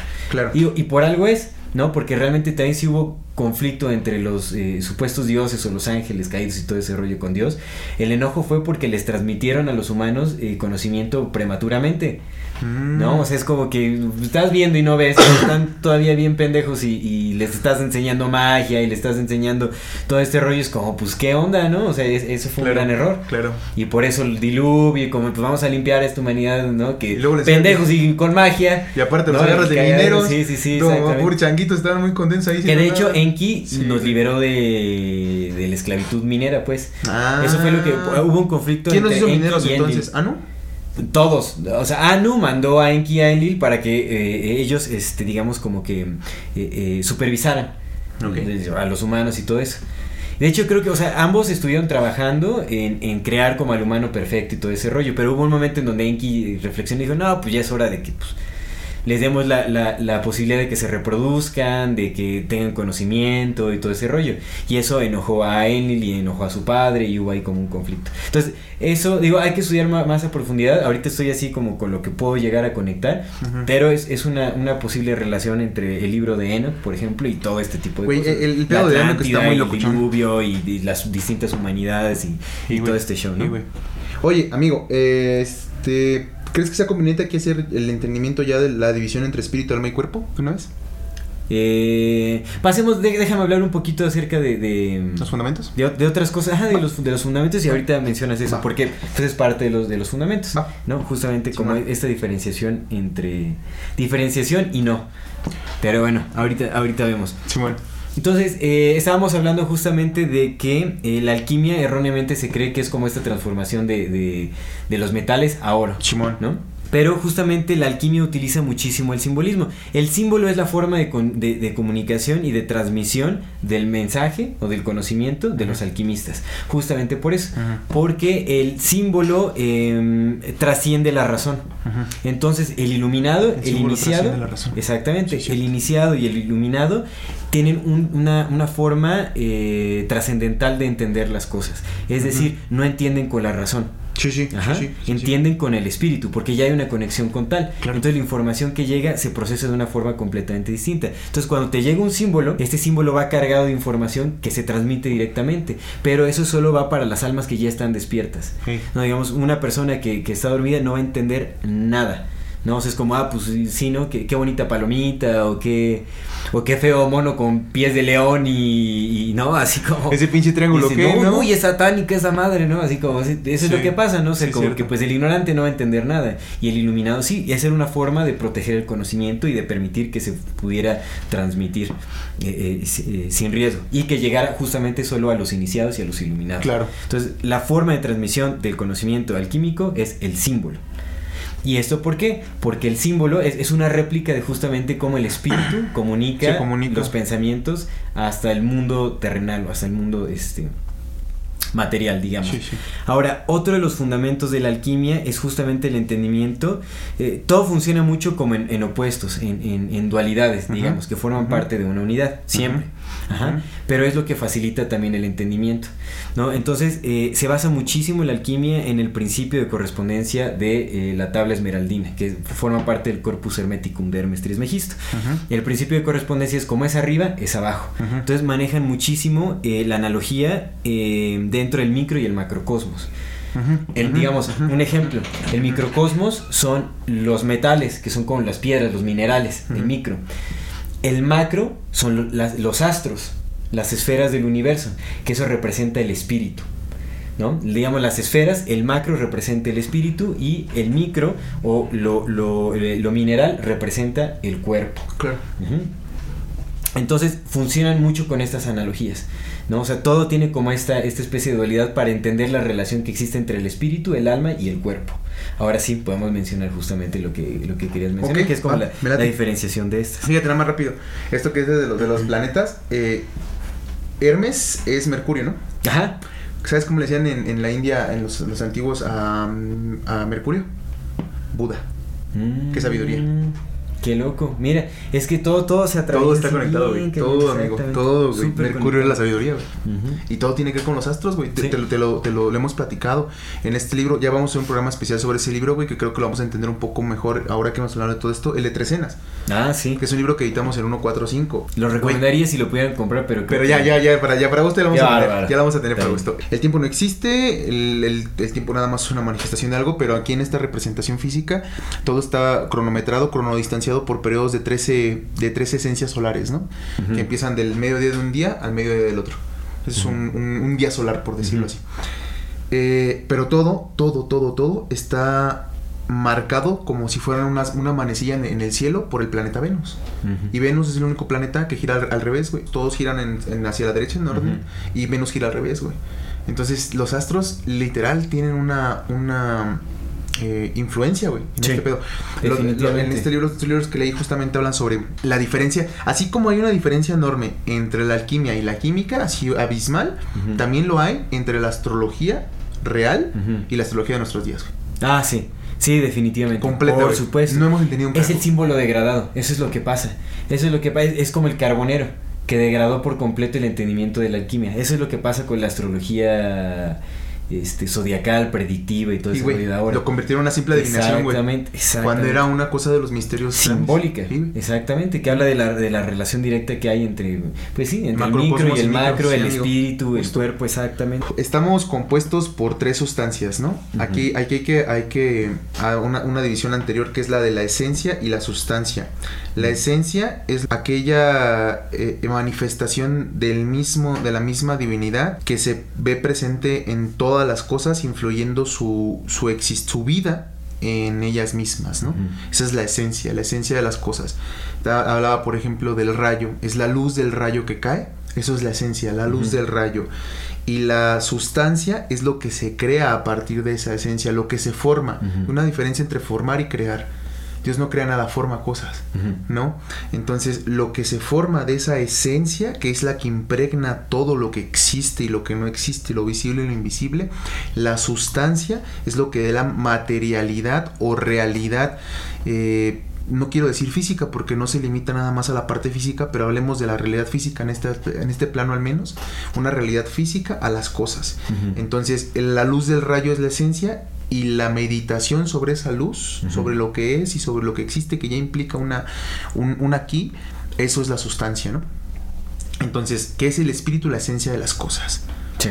La, esta mm, pulsión por ser que existe en todo y que está compuesta de la misma, de la misma esencia y que es lo mismo y que es, el, es Dios. ¿no? Ese es el espíritu. El espíritu es lo que le da movimiento a todo. Lo que pone en movimiento a todo. Todo está hecho de movimiento, lo hemos Sí. platicado muchas veces, ¿no? No es la vida lo que crea el movimiento, es el movimiento lo que permite lo que llamamos vida. Si no hay movimiento no existe nada. Pero lo que pone en marcha el movimiento que nunca se detiene es la esencia de Dios, es el espíritu. En todo hay espíritu, pero no en todo hay alma. Porque ese es el segundo plano, digamos Sí. que es el primer plano eh, mayor de las cosas, el, el plano el plano general, el principio, ese es el espíritu. El espíritu lo envuelve todo. El espíritu, bueno, que aquí, que aquí también hay que hacer otra, otra división anterior, que por ejemplo lo hablaban los pitagóricos, los pitagóricos lo hablaban en cuatro, espíritu, alma y cuerpo, pero el principio estaba el principio, así, como suena, el principio es el principio, entonces es el yo no sé qué es, ¿no? La nada, Dios, todo, no sabemos qué es, es inescrutable, está allá arriba pulsando por todo y luego se manifiesta su espíritu y el espíritu inflama todo, ¿no? Que es el espíritu lo que está cargado de todo el conocimiento. Ah. Divino, que, que es, es justamente en donde están todos los, los arquetipos, las ideas, los símbolos. Ok, es como- entonces tiene O sentido. la conciencia madre, bueno, cada quien lo puede Tiene sentido puede que esté el principio, que es la nada, y luego ya el espíritu, que es Dios, ¿no? Exactamente, Exactamente. Bueno, entonces está el espíritu. Y ese espíritu todos lo tenemos. Porque todo, todo, todo, la materia, todo, todo está lleno de ese espíritu. Los todo, átomos están todo llenos está de espíritu. preñado con el espíritu, es. Luego está el cuerpo para dejar un espacio entre el alma, ¿no? Y como digamos que los extremos el espíritu y luego el cuerpo que es la manifestación física del espíritu. Pero para que el espíritu se manifieste necesitamos un espacio intermedio donde las cosas se crean, que es el Ujú. ¿No? El alma es lo que inflama de vida las cosas. Exactamente. Y es lo que hace una conciencia, una mente, ¿no? Que podamos estar en concordancia con esto y el otro. Y el alma se maneja en dos planos, el plano espiritual y el plano físico. Sí. Eso es la, lo que hace como este cambio. Entonces, espíritu, la esencia de Dios, el alma, la esencia convirtiéndose en sustancia y la sustancia, el cuerpo. Sí, digamos, sí, justamente eh, el alma es como la transmisión del espíritu al, Al cuerpo. al sí, es lo que lo hace. Y, y el- y es la, la- la belleza del alma porque el alma puede estar en los dos planos. Para el espíritu el alma es física y para el cuerpo el alma es espiritual. Entonces, Sí, sí, sí. a- al, al recogimiento del alma, que es lo que busca llegar el alquimista, al recogimiento del alma, puedes crear una conexión ya directa con el espíritu, y es lo que decías tú. Cuando mi alma está recogida y cuando mi alma está en sintonía con el espíritu, el aprendizaje ya llega directo, Ujú. porque ya hay un canal a través del alma. Lo que se trabaja es el alma, el espíritu está ahí, pero el alma tiene que trabajar. Y el cuerpo, pues nada, el cuerpo nada más es como la sustancia grosera, lo que le llaman, ¿no? Sí. Es, es como. sí, le llaman justamente el- el- la, la materia bruta. Le La ma- llaman. esto, entonces- la materia bruta. es el alma es la materia prima. La Y- materia prima. Y que es lo que justamente se preña con el espíritu Sí. y crea la materia bruta, ¿no? Que es como lo... Y lo- tiene un chingo de sentido porque creo que hablamos del programa pasado que somos un pensamiento. Que somos un alma, güey. No somos un cuerpo que tiene un alma, somos un alma, Un que manifiesta un cuerpo. Exactamente. Eso está bien loco. Ese- sí, sí, está sí. bien loco, güey. Y ese entendimiento está, está increíble. No digo, ya, ya especulamos sobre, sobre eso, ¿no? En, en el episodio también de, de la manifestación. Sí, Fíjate cómo todo va. Cómo Y todo es que esto va aquí, güey. O sea, neta es así, es como de va, güey. Pues si soy un pensamiento que viene de un espíritu, Ujú. es, es un espíritu que está inflamando todo, y luego mi pensamiento que me manifestó mi As a person with a very deep voice, I'm hired all the time for advertising campaigns. But a deep voice doesn't sell B2B, and advertising on the wrong platform doesn't sell B2B either. That's why, if you're a B2B marketer, you should use LinkedIn ads. LinkedIn has the targeting capabilities to help you reach the world's largest professional audience. That's right, over 70 million decision makers all in one place. All the big wigs, then medium wigs, also small wigs who are on the path to becoming big wigs. Okay, that's enough about wigs. LinkedIn ads allows you to focus on getting your B2B message to the right people. So, does that mean you should use ads on LinkedIn instead of hiring me, the man with the deepest voice in the world? Yes. Yes, it does. Get started today and see why LinkedIn is the place to be to be. We'll even give you a $100 credit on your next campaign. Go to linkedin.com slash results to claim your credit. That's linkedin.com slash results. Terms and conditions apply. Millions of people have lost weight with personalized plans from Noom, like Evan, who can't stand salads and still lost 50 pounds. Salads, generally, for most people, are the easy button, right? For me, that wasn't an option. I never really was a salad guy. That's just not who I am. But Noom worked for me. Get your personalized plan today at Noom.com. Real Noom user compensated to provide their story. In four weeks, the typical Noom user can expect to lose one to two pounds per week. Individual results may vary. cuerpo. Entonces mi, mi, mi alma es la que manifiesta mi realidad, no al revés. Sí. Es algo muy locochón. Sí, sí, la verdad es que sí. Ujú. Y eh, pues el alma no está limitada al cuerpo, que también es una, una, una de las cosas bien bellas que hay en esto, que el alma no está limitada al cuerpo, güey. Por eso puedes hacer viajes astrales. Sí. Por eso te puedes ir a la chingada acá. Porque el alma no está limitada a tu cuerpo, el alma es intangible, está Sí. ahí y aparte creó tu cuerpo, como Qué creó bueno. este cuerpo que era de otros. Qué bueno que mencionas eso porque acá este Titus Burkhardt hace una diferenciación entre, eh, entre la alquimia y la mística religiosa. Que son similares pero no es lo mismo porque dice la mística, no digamos como en, en- también es como muy básico esto, ¿no? Digamos. Pero la mística religiosa tiene la creencia de que cuando, cuando muere, digamos, cuando muere la, la persona, cuando muere la identidad, directamente te conectas con el espíritu. Es decir, hay como una trascendencia automática. Es como, Simón. ya vas con Dios, ¿no? Ese es como la... Cierto. Y eso no es cierto, Eso es no es una gran cierto. diferencia porque la alquimia sabe que el alma pasa por muchos procesos y se puede quedar atorada en el intermedio y puede... Aquí. Exactamente. Sí, sí. Exactamente. Entonces, la alquimia trabaja con este entendimiento, que el alma se tiene que pulir. Por eso es que es súper simbólico esto de los metales. ¿No? O sea, cómo, cómo transformar el plomo, que es la materia bruta, así como el, el estado caótico, quebrantadizo del El alma, y eh, eh, transformarlo a, a la perfe- a la perfección, que es el oro, que es ya como la, eh, la luz solidificada, ¿no? Que se representa en el sol también, digamos. En simbolismo todo ese, todo ese el asunto. Digamos, ¿cuál es el, el propósito de, de- de la alquimia? Es que eh, lleguemos como a la perfección adánica. Que también es, es, es un- es una metáfora, es un Sí, simbolismo, ¿no? sí es. Que es como esa pureza antes de la adquisición como de este eh, conocimiento terrenal Sí, güey. digamos, es como esa pureza de, de- de la aceptación absoluta del espíritu, como esa conexión directa. Y es a lo que aspira a llegar a la, la alquimia, pulir tanto el alma para recuperar esa perfección de- del Edén, del- de- de, del entendimiento de, de Adán, digamos. ¿no? Es- Eso es como a lo, a lo que se... Fíjate qué curioso que hablaste de Adán. Eh, te, voy a, te voy a contar algo sobre el Santo Grial. Ajá.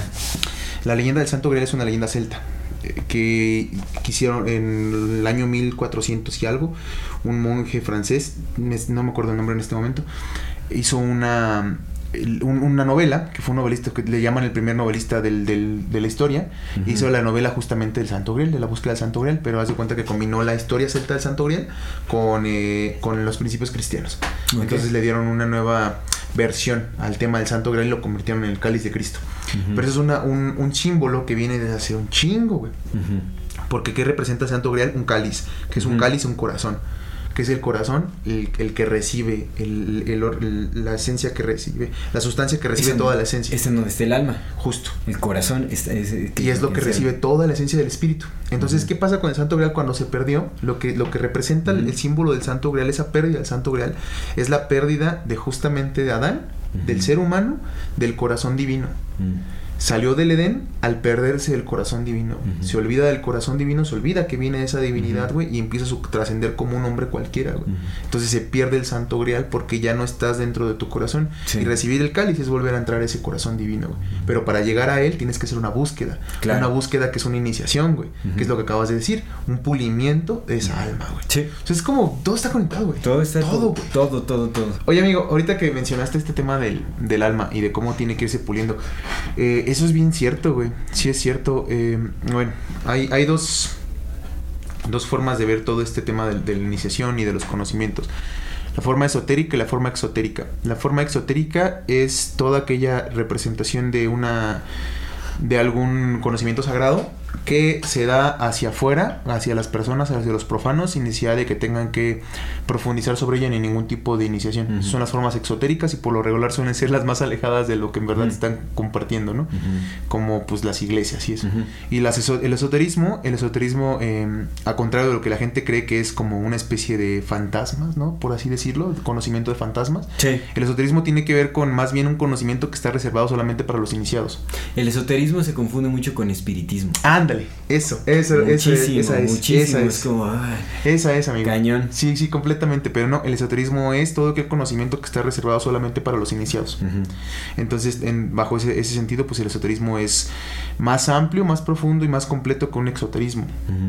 Entonces, todos los lados, las cargas esotéricas de las doctrinas están más bien, del conocimiento está más bien en sus cargas esotéricas que en sus cargas exotéricas. El conocimiento no está en la iglesia, está en todo lo que la iglesia no te dice, ¿no?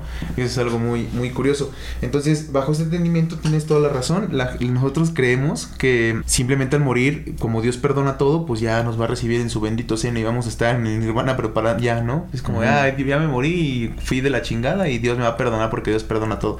Y sí, Dios es un espíritu lleno de bondad. ¿No? Lleno de, amor, de creación, de bondad, de compasión. Sí lo es, sí lo es, honestamente sí lo es. Pero también, si Dios no te permitiera equivocarte, habría libre albedrío, ¿no?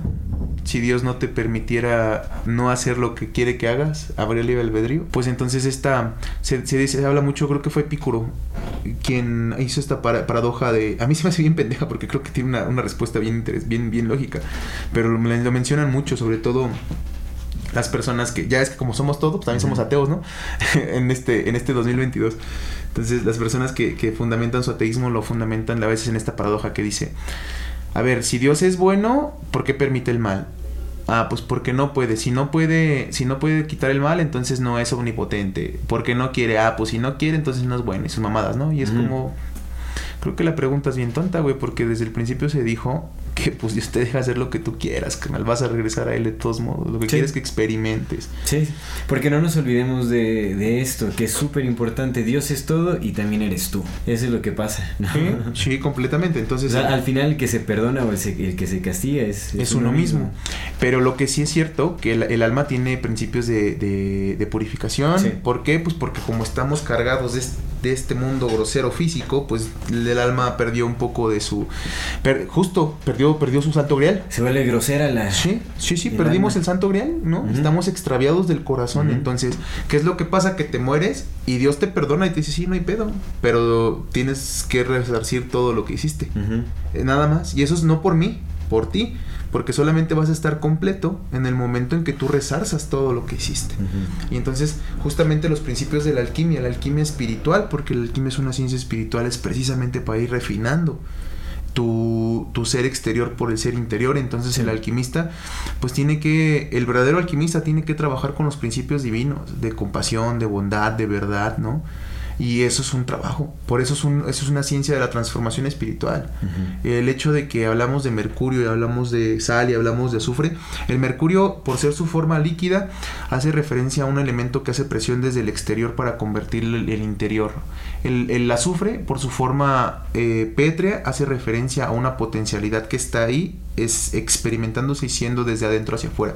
Es decir, el azufre representa el espíritu y el, mercurio representa el alma. También representa el fuego, un principio activo. Ajá, Ajá, que ese es el fuego alquímico, ¿no? Que es el, el, fuego alquímico representa la transformación necesaria para convertir esos materiales, es decir, el fuego de la vida, el fuego que inflamas, la luz que inflamas a ti mismo es lo que permite convertir tu alma en ese espíritu que está ahí arriba y el resultado de ambos es la sal, que es el cuerpo.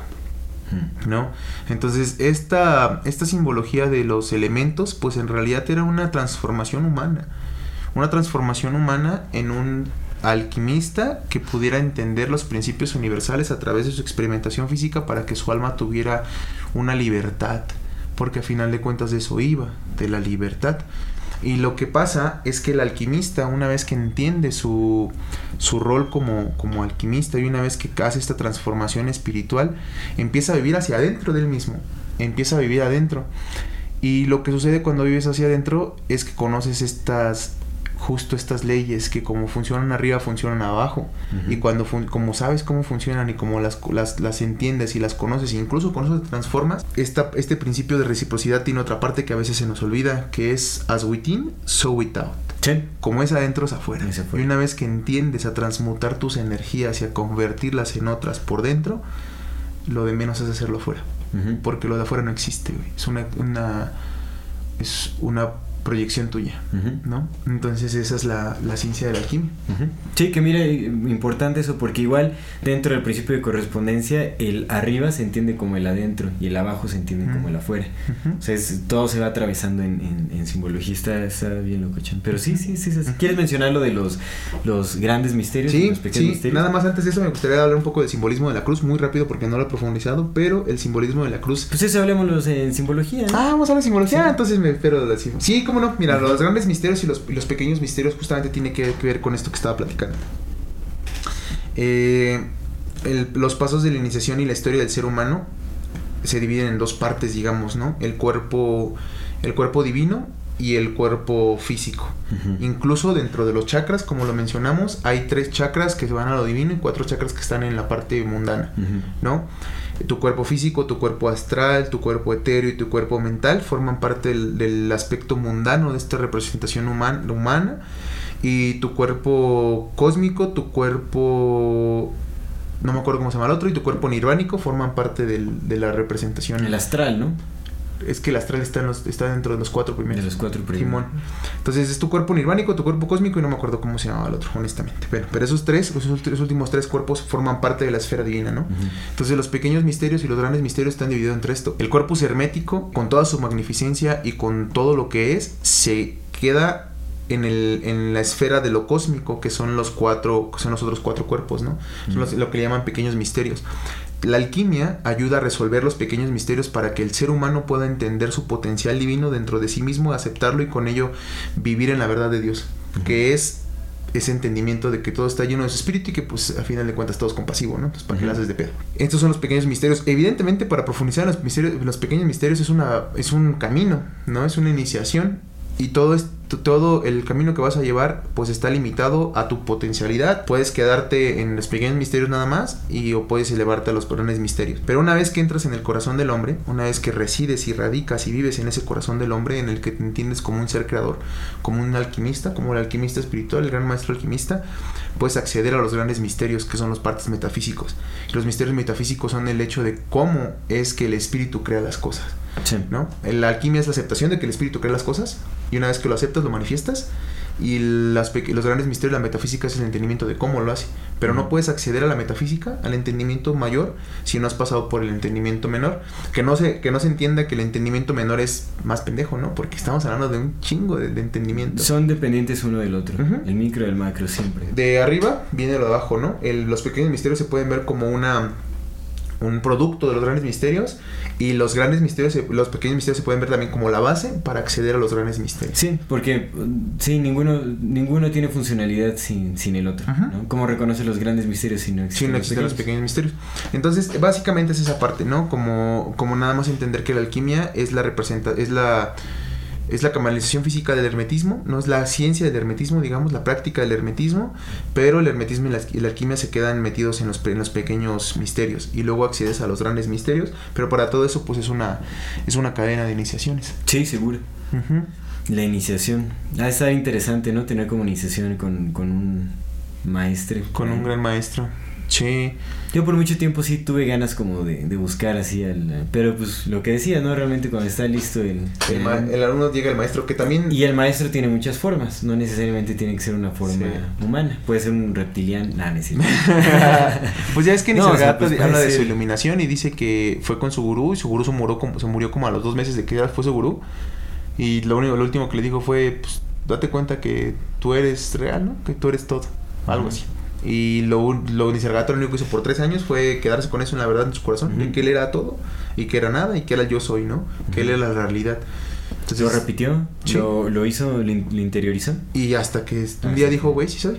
Y ya. Sí, ya, pum. Fue todo lo que necesitó, no necesitó nada más. Murió ¿no? de cáncer. Murió de cáncer, murió de cáncer. Y si tengo cáncer ya soy iluminado. Pero es eso, ¿no? Como de repente todo el bendito conocimiento pues va a llegar a la misma respuesta que Sí. no es nada. Y fíjate, llegó un momento en donde mencionaste la verdad de Dios y creo que ese también es una de las aspiraciones del alquimista, el transmitir la verdad de Dios a través del símbolo. Y algo que me pareció muy interesante es que también en este libro se menciona que el, eh, entre más exista la conexión, eh, digamos, entre más pulida esté el alma, entre mayor conexión existe con el espíritu, más eh, pulcro va a salir el, el símbolo. Ajá, Entre más burdo sea el cuerpo que intenta transmitir el, el símbolo, o entre más burdo sea el estado del alma, más eh, degradado y distorsionado va a salir. Por eso dice que realmente no hay que creer en los símbolos de personas que tienen como eh, atrofiaciones eh, psicológicas. Digamos, personas con, con problemas psiquiátricos y todo eso, y lo que transmite son símbolos eh, dañados, son símbolos ya distorsionados, que alejan de la verdad. Ajá, digamos que la verdad de Dios se transmite cuando el alma está pura y transmite básicamente sin filtros el, el símbolo. Porque, y eso lo, lo lanza como una ¿Como los crítica a? Jung. Eso lo lanza. Sí, digamos, los niños, los niños son, son canales mucho más este, puros, por supuesto. Pero Jung decía que el, tenía el, eh, el símbolo tenía la misma validez en cualquier en cualquier representación, digamos. O sea, eh, eh, Ah, ya, ya, claro. y claro. eso no es cierto, porque también un- uno se puede confundir, digamos, en los sueños, que son muy simbólicos, digamos, no es lo mismo el sueño de un esquizofrénico que está fuera de control, digamos que la esquizofrenia ya es como una, una mala representación, es cuando, cuando el- el- el- los símbolos del inconsciente pierden control y se empiezan a manifestar descontroladamente, ¿no? Ahí ya hay una gran distorsión, una gran distorsión porque el alma se encuentra en caos. Y cuando el alma se encuentra en caos, se distorsiona el símbolo, que se aleja de la verdad divina, digamos. Oye, pero por ejemplo ahí, eh, la esquizofrenia se da cuando el alma se encuentra en caos. Pero el alma se encuentra en caos no porque el alma se encuentra en caos, porque el alma siempre se encuentra regocijante, ¿no? El que se encuentra en caos es la parte física. No, Porque- reco- recordemos que el alma es como el intermediario entre el espíritu y el cuerpo. Ajá. Y puede encontrarse más cerca de un extremo que del otro. Cuando está más cerca de la materia, el alma entra en caos cuando está aferrada a la materia. Ahí es cuando Ya, entra en caos, cuando ya. se aleja del reconocimiento ya, ya. de- del espíritu. Por eso, por eso la esquizofrenia se da solamente en nuestras culturas, ¿no? Los Exactamente. chamanes no tienen esquizofrénicos porque está su alma pegada al espíritu. Pero entonces en ese Exactamente, aspecto, porque reconocen el espíritu. Ese si la esquizofrenia nada más es una manifestación eh, física del alma, básicamente, ¿no? O sea, más, más pegado a lo físico del alma, esos símbolos que se manifiestan no vienen directamente del alma o están, están cambiados. Todo- no hay nada que no venga de- de- del espíritu, no hay absolutamente Del nada. espíritu, ajá, pero del alma. Pero se distorsionan. El alma es la que los trae. El alma es la que traduce. Pero ¿por qué se distorsionan si, si la única diferencia entre un chamán y un esquizofrénico es que uno nació en una cultura y otro nació en otra? Se distorsionan, supongo que tiene que ver también con, con la interferencia emocional. Yo es lo que me imagino. Adquieren unas formas distorsionadas de lo que es la, la verdad. Digo, es... es eh, no he vivido como la, la distorsión para poderla entender y tampoco la he analizado de cerca, pero digamos ese es el, el entendimiento alquímico, que el símbolo se distorsiona. O sea, no llega, digamos, el arquetipo no llega en su pureza cuando el alma está en su estado Mm. más burdo, digamos. Sí podría entender eso, claro. Sí, pues se supone, sí, no, sí Distorsiona chingo el símbolo, confunde, digamos. Sí, sí tiene un chingo de sentido porque como es afuera es adentro también. Sí, sí, sí, Sí, claro. Y como es adentro es afuera, ¿no? Si adentro hay confusión, afuera va a salir confusión. Sí. Porque es lo que se busca, ¿no? Como radicar en el, en el corazón del hombre. Le llaman el hombre verdadero y el hombre trascendental. Es la diferencia entre los pequeños y los grandes misterios. El hombre verdadero es el ser, el ser humano que vive dentro de su realización de ser humano, pero completa, güey. No lo que Sí. te vendieron, sino la verdadera. Sí, sí. Y el hombre trascendental es el que una vez que vive ahí. Claro, el iluminado, pues. Ajá. El que se, se Ajá, ilumina. justo. Sí, seguro. Justo, justo. Sí, con los principios alquímicos, no sé, no he profundizado tanto, pero no creo que te ayuden a alcanzar la iluminación. Creo que te ayuden a, te ayudan a ponerte en camino a, pero la iluminación ya viene con los, los siguientes, con la trascendencia. Sí, sí, sí, sí. Sí, pues, digamos, ya, ya todos los símbolos, todos los, los arquetipos se trascienden en la Sí, ya deja de tener toda Ya importancia. eres, eres un, flujo, un flujo directo del espíritu divino. Claro, por eso es que el- estos compas tenían tanta información. Va. Bueno, una, una cosa, Jesús era alquimista. Jesús era, pero se consideraba alquimista o más bien dentro de su actuar. Pues si venía de la logia blanca, de- loco. Ah, sí, cierto, de los esenios tienes mucha Pues razón. estudió con esos güeyes, Tienes estudió con puro alquimista, razón. con puro maestro alquimista. Tienes Y es que mira, ahí te va. De hecho, sí. Tiene Y yo en este libro que estaba leyendo de San Germán acerca del alquimista, igual me acordé de lo que habíamos platicado, güey, de lo que me decías es que cuando se despierta la glándula pineal tienes conexión más con esta latiz y puedes manifestar, pues más bien quizás es que eran alquimistas. Sí, sí, definitivamente. Quizás no tiene todo el sentido del mundo, pues la gran hermandad blanca Sí. es de donde nacen los Que sí tiene, tiene- o sea, sí, sí es despertar la glándula pineal, ¿no? Pero eh, lo que acabas de decir es bien cierto y, y creo que es que va por pasos, güey. Ujú. Sí te los puedes brincar si te iluminas, sí, Sí. se puede y todos tenemos ese potencial. O sea, ahí, ahí sí todos, ¿no? Sí. Sí. te puedes iluminar espontáneamente, pero si necesitas una entrega completa. Sí. Una verdadera entrega. Sí, porque mira, dentro de la simbología también de la alquimia se dice que todos los metales, hasta el más burdo, hasta el plomo, tiene eh, eh, está compuesto de, de trazas de oro. Todo tiene oro. Claro, todo Es está decir, todo está preñado con el espíritu. Todo, todo. Entonces, hasta en estado de plomo te puedes alcanzar la iluminación, puedes llegar al oro, digamos. Sí, sí, sí, sí, ¿no? claro. Entonces, eso, eso es importante. Claro, entonces, eh, bueno, eh, sí puedes iluminarte espontáneamente, pero necesitas una entrega. Sí. Pero digamos que no la tenemos, porque Ujú. pues 2022, güey, pinche mundo en el que nos metieron sí, aquí estos güeyes en esta No, caja. cada vez nos fractalizan más. O sea, si- Sí. si, hay algo que va más allá de la materia, nos están metiendo algo más dentro todavía de Sí, güey, que ¿no? es el, el metaverso, loco. Ajá, claro, por supuesto. Bueno, pero digamos que entonces vas, vas como por partes, ¿no? Y sí despiertas la glándula pineal, pero la, des- la- despertar la glándula pineal nomás te dice, ah, güey, ahí hay algo más arriba que no soy yo.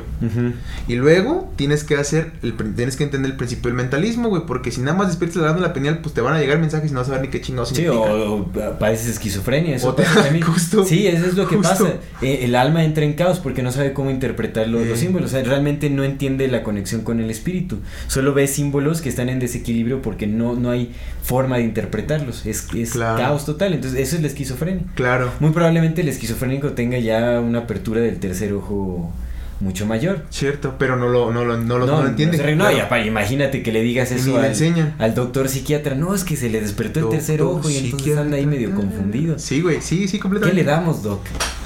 Que, que es una mamada, güey, porque Mete neta, a los dos, ¿no? Así.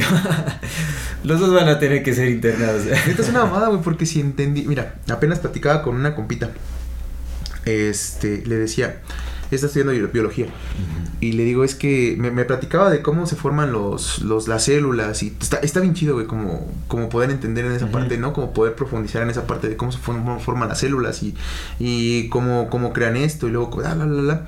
Y le digo, le digo, al chile está bien verga, bien interesante todo ese pedo. Digo, pero pues no existe, ¿no?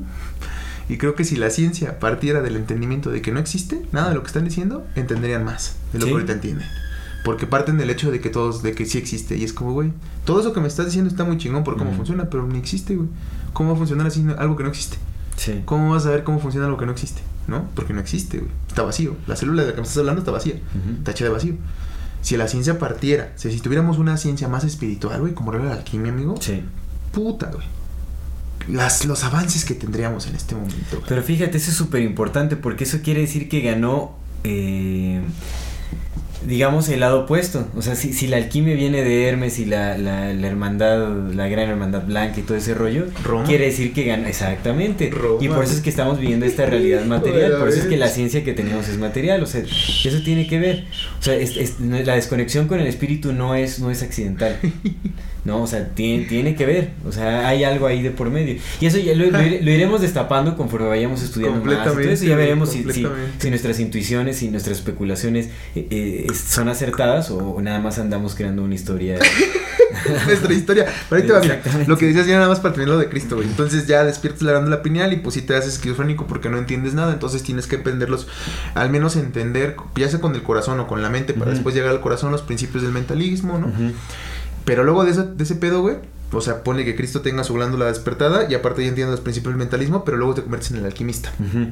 Entonces Cristo era alquimista. Jesús era alquimista. Sí. No Cristo, Jesús era alquimista, ¿no? Estos grandes maestros que hacen milagros, es alquimia, güey. Los milagros son alquimia. Son alquimia. Es la transmutación de tu energía interna Sí. en una exteriorización. Por eso pudo multiplicar los peces, güey. Porque una vez que entiendes que todo, absolutamente todo está hecho de la luz de Dios, güey, todo, pues, güey, Accedes manifest- a la luz. accedes a la manifestar no hay ningún pedo, güey. Sí. Pero lo que dice la Nerón es que la mayor parte, no, eso lo dice Saint Germain, que la mayor parte de los que han los verdaderos alquimistas, los que han entendido que todo lo que hagas en transformación del interior, absolutamente todo lo puedes manifestar acá, no lo usan a menos que tengan una necesidad para ello. Mm, Porque ese es el entendimiento. Es como, ¿para qué? Claro. Si acá Sí, no hay sí, nada, todo está aquí adentro. Aquí no existe nada. Yo no tengo ninguna necesidad de manifestar nada aquí porque nada existe. La ambición degrada el conocimiento y el entendimiento, definitivamente sí. la- por eso es que los carboneros eran los ambiciosos, los que querían el oro, los de que carbón. querían las riquezas. Exactamente. Ese va a ser el insulto, pinche soplador de carbón. ¿Tú qué vas a saber? Fíjate que, por ejemplo, ya ves que se supone que en la, en la alquimia se buscaba la piedra filosofal. ah, por supuesto. Y la piedra filosofal no nada más era para trans- tra- cam- transmutar la, el plomo en oro, sino también para pro- eh, como un elixir de la vida, ¿no? La vida eterna. Entonces, en este no entendimiento de los sopladores de carbón, está chido, güey, sopladores de carbón. En ese no entendimiento de los, de los sopladores de carbón, pues evidentemente quisieron transmutar el plomo en oro, ¿no? Que sí, Sí. se puede, güey, que sí se puede, pero ¿para qué?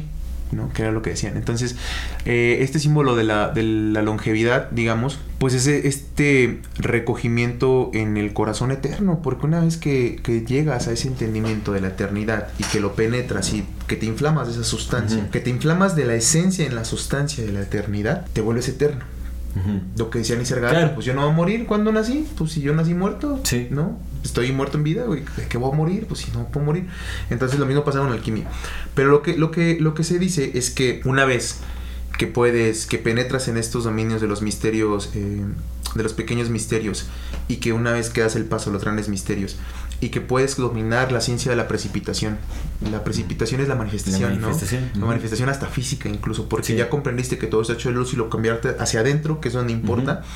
Pero lo que sí es que es, digamos que esta longevidad, pues es esa, la, la longevidad eterna. Tu alma, porque es lo que decías, mira, cuando uno se muere y no ha entendido absolutamente nada, la vida te da otra oportunidad de volverla a hacer. Claro. Y otra, y otra, y, Y otra, así. infinitas hasta que aprendas.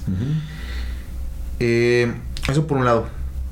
Entonces, lo que pasa es que cuando, cuando entras a este corazón del, del- del humano, del hombre más bien, lo que sucede es que una vez que mueres, como ya tienes un contacto con tu alma y el alma está influ- inf- inflamada por el espíritu, ya no mueres, pero tampoco ya no te regresas al punto donde estabas una vez que renazcas. Mm. Ya renaces con la conciencia de que eres la misma persona, de que eres la misma esencia en constantes evoluciones. Sí. Entonces eso te vuelve de una manera inmortal y Pero por otro lado también lo que se dice es que una vez que entras en este reino donde no existe tiempo, donde no existe espacio, donde no existe nada más que tu proyección mental, sí pueden hacer estas, tra- estas eh, transferencias ya sea de, de- de vida, de longevidad o incluso hasta viajar en el tiempo-espacio. Claro, sí, por supuesto. Proyecciones temporales, güey. lo que Sí. pasaba con Cristo, lo el sentido de ubicuidad, que lo veían en un lado y luego en otro y cómo era posible que también aquí, y también acá Sí. y también allá y también allá. ¿no? Sí, sí, sí, se trasciende la materia. De Saint Germain se aspectos. decía que, por ejemplo, llegaba a la corte y sus amigos que lo conocían hace 30 años, güey, lo veían exactamente igual que cuando lo conocieron y ellos ya habían envejecido. Mm, que eso también es la proyección astral, la voluntad, digamos. Ujú, ¿no? Se ujú. proyecta un, un cuerpo astral que es idéntico al, al cuerpo físico y, y puedes estar en eh, multidimensionalmente y en distintos lugares al mismo Justo. tiempo. Pero la alquimia, otra vez, al ser la ciencia del espíritu, lo que busca es la trascendencia adentro. Porque Sí. no existe nada afuera. Sí, Todo sí. Tiene, tiene que ver todo con el espíritu, Sí, ¿no? Como que el alma reencuentra su camino hacia el espíritu divino, eterno e inmutable. Y fíjate, amigo, ahorita que lo mencionábamos, pues la purificación del alma se da por estratos, ¿no? Y tienes que caminar y caminar, Sí. pero también cuando eres un alquimista, seguramente puedes modificar las voluntades de otras personas para que se queden en un mismo plano haciendo lo que quieras. Sí. Eso es lo que nos están haciendo, ¿ah? Lo Sí. que decías de la, del- de la De rueda corriente- kármica, De, la corriente magnética, ¿no? Que dice Eliphas Levio de... de, lo, lo de que nos mantienen aquí en este ciclo de Ah, de la reencarnaciones. Sí, sí, sí, por supuesto. Sí. Que, que es como una, una trampa. Fíjate que me encontré por ahí un video de Dolores Cannon que habla de eso. No lo he escuchado, pero lo voy a escuchar porque sería bueno dedicarle un Sí. episodio también. A como Dolores Cannon, ¿no? Sí, sí, sí. Y ya, ya, ¿qué es el good? Al Cory Good. No, pero es eso, eso es lo que Sí, están sí, haciendo, sí, güey. seguro. Esos compas tienen conocimiento de alquimia, güey. es una prisión kármica, básicamente. Es una prisión kármica. Pero fíjate que lo, lo que dijiste también es bien cierto, güey, que cuando, cuando se usan los, los, los preceptos de Dios se usan de una manera equivocada, aparte de que pagas, porque todo lo pagas, ¿no? Lo pagas, te perdona, pero lo pagas. Es como si yo te perdono, pero voy a pagar lo que debes. Sí. Y lo pagas y aquí eres bienvenido. Y aparte, de repente también se sale de control, güey.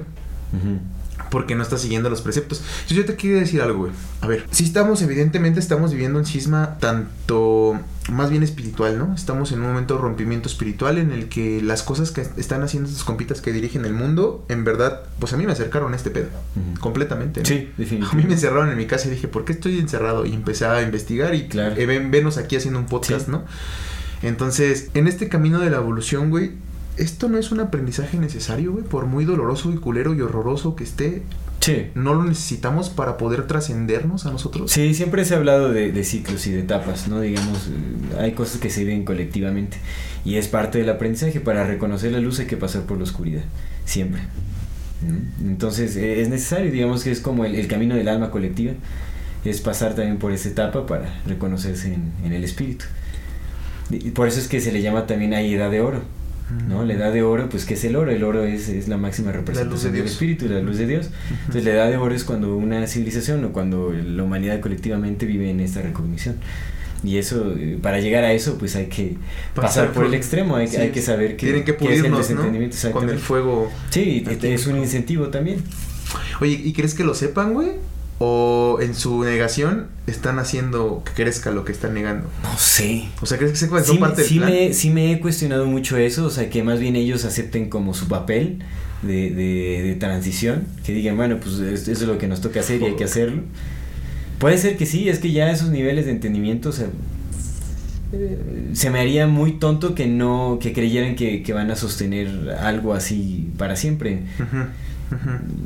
Pues no, que también no puede sé. ser el apego, ¿no? El miedo a perder todo lo que tienen, güey. Porque una Sí vez que ser, entienden es que son sí nada, ser. pues, güey, te vas a la nada, Es güey. que puede ser, o sea, es que tal vez sí es cíclico, pero sí que puedes retrasar el ciclo, Sí. puedes, puedes eh, prolongarlo, digamos, en, en un sentido de, de tiempo, Ujú. sí se puede posponer o se puede prolongar. o- pues supongo que los ciclos pueden cambiarse, extenderse, reducirse. Es que son muchas cosas. Incluso hasta puede ser Que que... quién sabe, porque los ciclos también llevan un conteo numérico. Digamos, hay muchas culturas que han Sí, sí, sí, sí, sí. eh, grabado ciclos, entonces no sé si pueden extender los ciclos. O sea, por eso te- esa pregunta sí me la he hecho mucho, como si pueden realmente. Y es que también la Si otra- lo hacen, o sea, si, Sí, si no son conscientes de ello, ¿no? Pero bueno, quién sabe. Y la otra también puede ser que si en verdad pues sí los engañó el diablo, güey. O sea, no el diablo con cuernitos y cola, que quién sabe si es así, ¿no? Ajá. Pero pues, se supone que, que, que está ahí para engañar, ¿no? Sí. Para venderte otra cosa que no. Y puede decirse, güey, únanse acá y vamos a chingarnos a Dios. Y es como, güey, no mames, güey. Si no hay nada ahí, ¿qué te vas a chingar? Sí, si tú eres Dios. Pues sí, ¿no? sí. No sé, es que Sí, son no, no, tantas no, no, pinches cosas. no se sabe, en se definitiva, está bien doloroso y qué culero que lo hagan, pero Sí.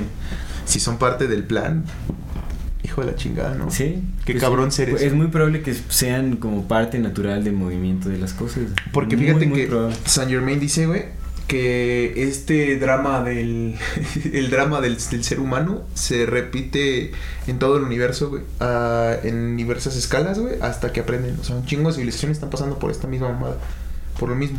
Pero es que estamos hablando de arquetipos. O sea, el, el arquetipo es, es inmutable, ¿no? Porque, o sea, si los... Si, sea, en la alquimia se habla de que el espíritu es inmutable. Y el espíritu es lo que contiene todo el conocimiento. El conocimiento es la información en forma arquetípica, digamos. Y si el espíritu es inmutable, eso quiere decir que el arquetipo es inmutable. Entonces, tal vez sus representaciones son diversas, infinitas, pero es, la idea es, es- ahí está. Entonces, no es para nada extraño que se repita ese mismo proceso cíclico de, de oscuridad y de luz en civilizaciones eh, a, lo largo del cosmos. Es lo más natural pensar que sucede una y otra vez en muchísimos. Hasta que aprenden, ¿no? Y te vas a Ujú. otro y luego a otro y en cada nivel hay aprendizajes. Sí. Son los círculos de los que hablabas, ¿no? Sí, sí, sí, exactamente. Sí, no, es, es, es hasta abismal pensar en, en ello, ¿no? Es como, uff. Pues ya es mejor entregarte la nada como los iluminados el chile. Sí, Si es mucho conocimiento, como decir, "Ah, divina". pues ya, güey, pues y vamos a lo mismo que es la nada, güey. Sí, sí, sí, sí. Qué locochón, qué locochón. Simbolismo. El simbolismo. Pues bueno, sabemos que la alquimia eh, se basa principalmente para la transmisión de eh, su conocimiento en los símbolos. Simón. Entonces, y- y- y utilizan innumerables símbolos, como por ejemplo, ¿no? Está eh, eh, el sello de Salomón, ¿no? Que es, es un símbolo muy importante, porque en la alquimia se habla de que hay eh, cuatro elementos básicos de lo que todo está compuesto en, en la materia, Sí. ¿no? Que es el, el fuego, el agua, la tierra y el aire. El aire. Los, los típicos cuatro elementos. ¿no? Y bueno, pues obviamente los elementos pueden existir en distintas formas también. ¿no? O sea, así como el agua puede existir en un estado gaseoso, puede existir en un estado sólido, etcétera, ¿no? Y, y, el sello de Salomón, que es la estrella de David, Ah. representa, digamos, ¿La de estos picos? elementos. No, es la de, sí, es, perdón, es la de seis picos, Ujú. así es, Ujú. exactamente, ¿no? Representa, digamos, el, el triángulo hacia arriba representa el principio activo del fuego, ¿no? El, el fuego, digamos, el triángulo para arriba, el fuego siempre se eleva, entonces es el, es, el principio eh, activo. Y es, es el que se encuentra hacia arriba. Eh, el agua se considera como un eh, símbolo de, de pasividad, símbolo pasivo, y se representa hacia abajo. La tierra es, digamos, el mismo, el mismo triángulo de- del agua, pero con una línea en la parte de abajo. Y el, el aire, eh, en la tierra, bueno, obviamente la línea está abajo, pues para denotar que eh, pues la, la tierra es como el, el- el micro que se encuentra en la parte de abajo. Y el aire, ¿no? Es, es como el macro, la parte de arriba, es el triángulo dirigido hacia arriba y es este y tiene una línea atravesada en la punta de arriba. Ok. Y eso forma el. Entonces, vemos como un pequeño símbolo puede guardar Todo. todo, exactamente. Todo, claro. Que son los, los cuatro elementos principales de lo que todo está compuesto. Entonces se dice, en la alquimia se dice que esos cuatro elementos, fuego, agua, eh, viento y tierra, se encuentran en toda la materia. Toda la materia lo tiene en cierto grado. O sea, obviamente hay este, eh, eh, no, o sea, digamos, la madera, la madera tiene eh, los cuatro elementos, pero unos con mayor predominancia. Y eso, se- o sea, eso se puede ver hasta en la actualidad, digamos, en Ayurveda, por ejemplo, se maneja lo que son los doshas, que son como... em, que yo digo que la, la Ayurveda definitivamente debe partir también como de un- del entendimiento alquímico, de este conocimiento. Los, los doshas son como em, tipos de personalidades, por así decirlo, predominantes en una persona, que Mm. determinan el tipo de metabolismo, el tipo de alimentos que, que- que te caen bien, los que te caen mal, los que te inestabilizan, los que te estabilizan, etcétera. Mm. ¿no? Y también y se marcan justo por los cuatro elementos. Se dice si eres si eres fuego, si eres aire, si eres tierra, si, ¿no? Entonces, eh, es- digamos estos estos cuatro elementos se pueden traducir a cualquier a cualquier a cualquier aspecto de la vida o cualquier tipo de conocimiento. Bueno, que tenga que ver con la materia, porque toda la materia está compuesta de estos cuatro elementos básicos.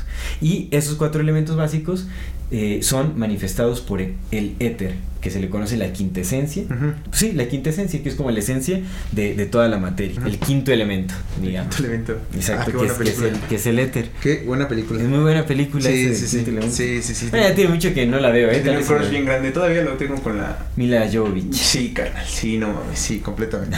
Sí. Arquetipo de belleza. no, no es cierto. Bueno, vamos a...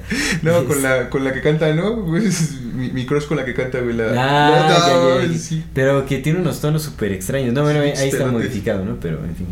Eh, Y pues sí, o sea, eh, digamos, también está el símbolo de la serpiente, por ejemplo, ¿no? Que Claro. es, es el símbolo de conocimiento. En el Uroboros es el, el- el símbolo de culminación y de principio. y de principio. Sí, claro, Es el sí. principio y el final, Sí. que es la eternidad. Infinito. La, la serpiente o el dragón devorando su propia cola. Que te digo que, que por ejemplo, en, en la teosofía se considera que el principio del universo.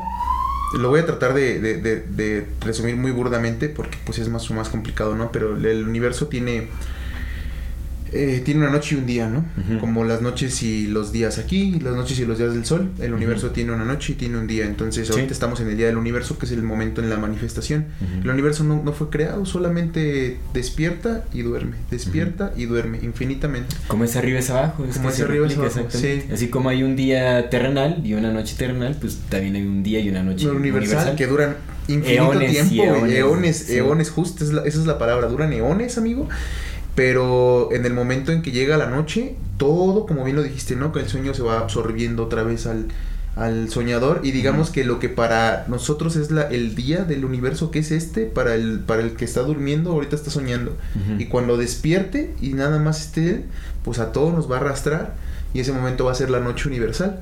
Porque no va a haber nada, absolutamente nada, güey, por eones de tiempo, hasta que otra vez despierte y otra vez un infinito Big Bang, ¿no? Creando todo en Que este... es el, es el Strange Attractor que dice Terence McKenna, ¿no? Es, es justo, aquella fuerza invisible que, a la que todo se dirige. Pero otra cosa, ahora este- esto, esto del universo holográfico, como un holograma, que decía también Terence McKenna, ¿no? Y varios. eh, acá Re- René Guénon lo menciona como está el círculo central, digamos. un- es que también es muy representativa la forma del círculo, porque el círculo no tiene principio ni fin y cualquier parte del círculo es el círculo. Cualquiera, güey. ¿No? No es la, la línea final ni la línea principal, es el círculo y cualquier punto que saques de esa esfera es, la- es la esfera.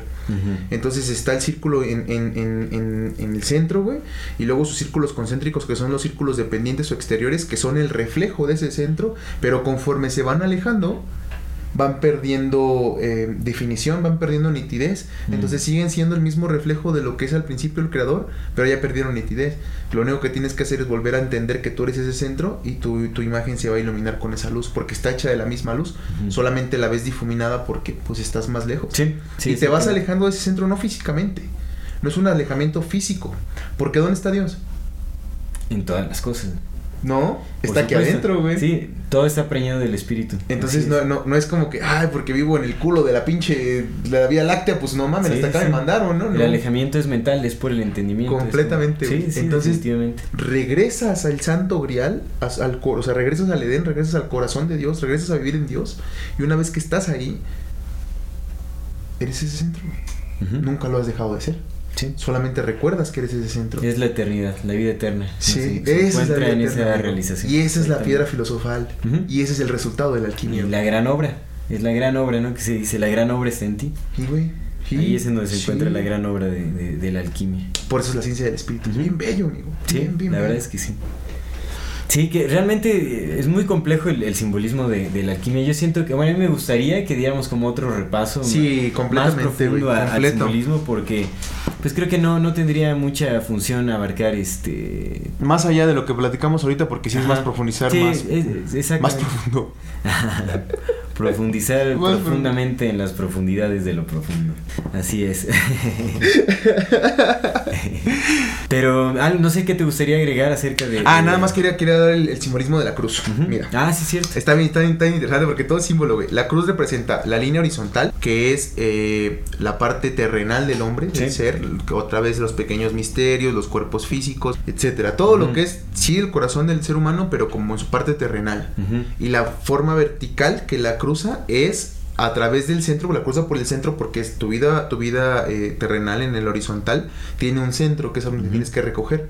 Y una vez que llegas a ese centro de iluminación, puedes empezar con los grandes misterios que son los que te llevan hacia arriba, es Ujú. decir, hacia el cosmos, ¿no? Hacia Sí. el universo completo, hacia Dios. Entonces es el simbolismo de la cruz, güey. La cruz, que también representa los cuatro elementos. Completamente. Y los cuatro elementos también tienen una relación directa con los puntos cardinales. Y Sí, y un centro, ¿no? Que es el. Exactamente. ¿Dónde- Exactamente. dónde está Dios? La quintesencia. Así Sí, es. sí, sí. Exactamente. Sí, es, es, muy, es muy interesante. E- El, tema de los símbolos es que, mira, para poder entender justamente alquimia, pues primero tienes que meterte a una navegación bien profunda del simbolismo, güey. Bien, Sí, sí, sí, es, el simbolismo es como la, pues es la base del conocimiento alquímico, en Sí. realidad, ¿no? Entonces sí hay que profundizar bastante en él. Sí, no, y es que te digo, mira, honestamente, eh, creo que en, en, en este en, es- en particular, como es un tema que está, pues todavía lo del universo mental y lo de la manifestación, pues era algo que ya más o menos sabíamos, ¿no? Sí, Pero en el tema de la alquimia, pues sí. es muy específico, Sí. o sea, sí es conocimiento muy Pues concreto. te digo, yo pensé que era la química, güey. Sí, sí, sí. Hazme el chingón favor, pues eso, eso muestra que no sabe absolutamente nada. Y de repente es como, güey, hay Que tiene mucho que ver, digamos, Paracelso era maestro de la alquimia y él descubrió como dos, tres elementos que, que Güey, Paracelso hizo todo, la- güey.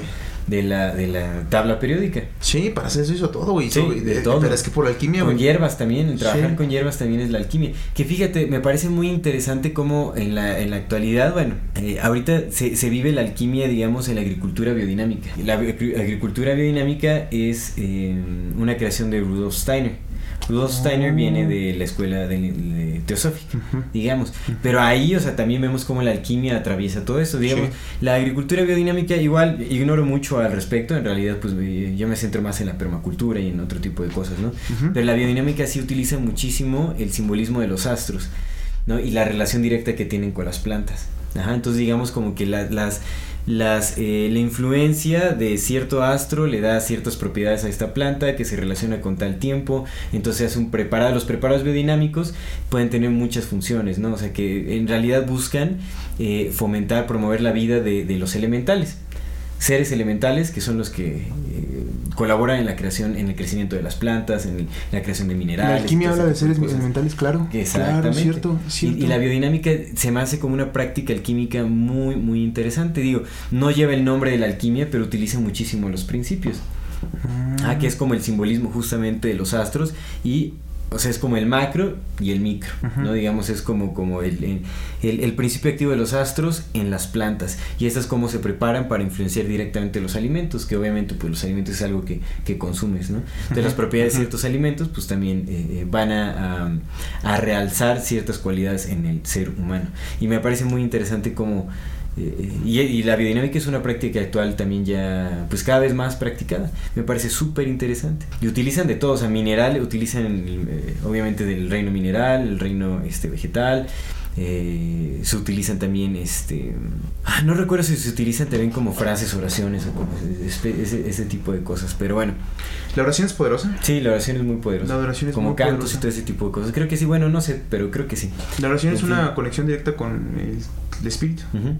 Sí, digamos, si, si quieren tener también como un, un acercamiento a, a una alqui- alquimia un tanto moderna, que bueno, Rudolf Steiner es del, del siglo XIX, me parece, ¿Ok? ¿no? Entonces, este, Sí, Rudolf Steiner era el alquimista. ¿El sí alquimista? Lo vi, sí lo vi. Ajá. Rudolf Steiner. Y, eh, sí, digamos, ¿no? Porque bueno, la, la alquimia moderna se practicó mucho en el medievo, ¿no? Pero ya como la parte Ya además de la metalurgia. desritualizada. Pues ahí se atacó mucho, ¿no? Recordemos también como con la Inquisición y todo eso, y ya en el periodo victoriano Sí, desapareció la alquimia sí, completamente. como tal. O sea, fue cuando la, la aplastaron bastante. Sí hubo un pinche retroceso, ¿da? Por la- el exoterismo, por las iglesias, pero pues igual ni siquiera era como por el... Tenemos, bueno, yo tenía esa falsa concepción de que el catolicismo pa' pura madre, ¿no? Porque justamente no había entendido esa separación entre el catolicismo y la iglesia. Sí, El catolicismo es una fuente de...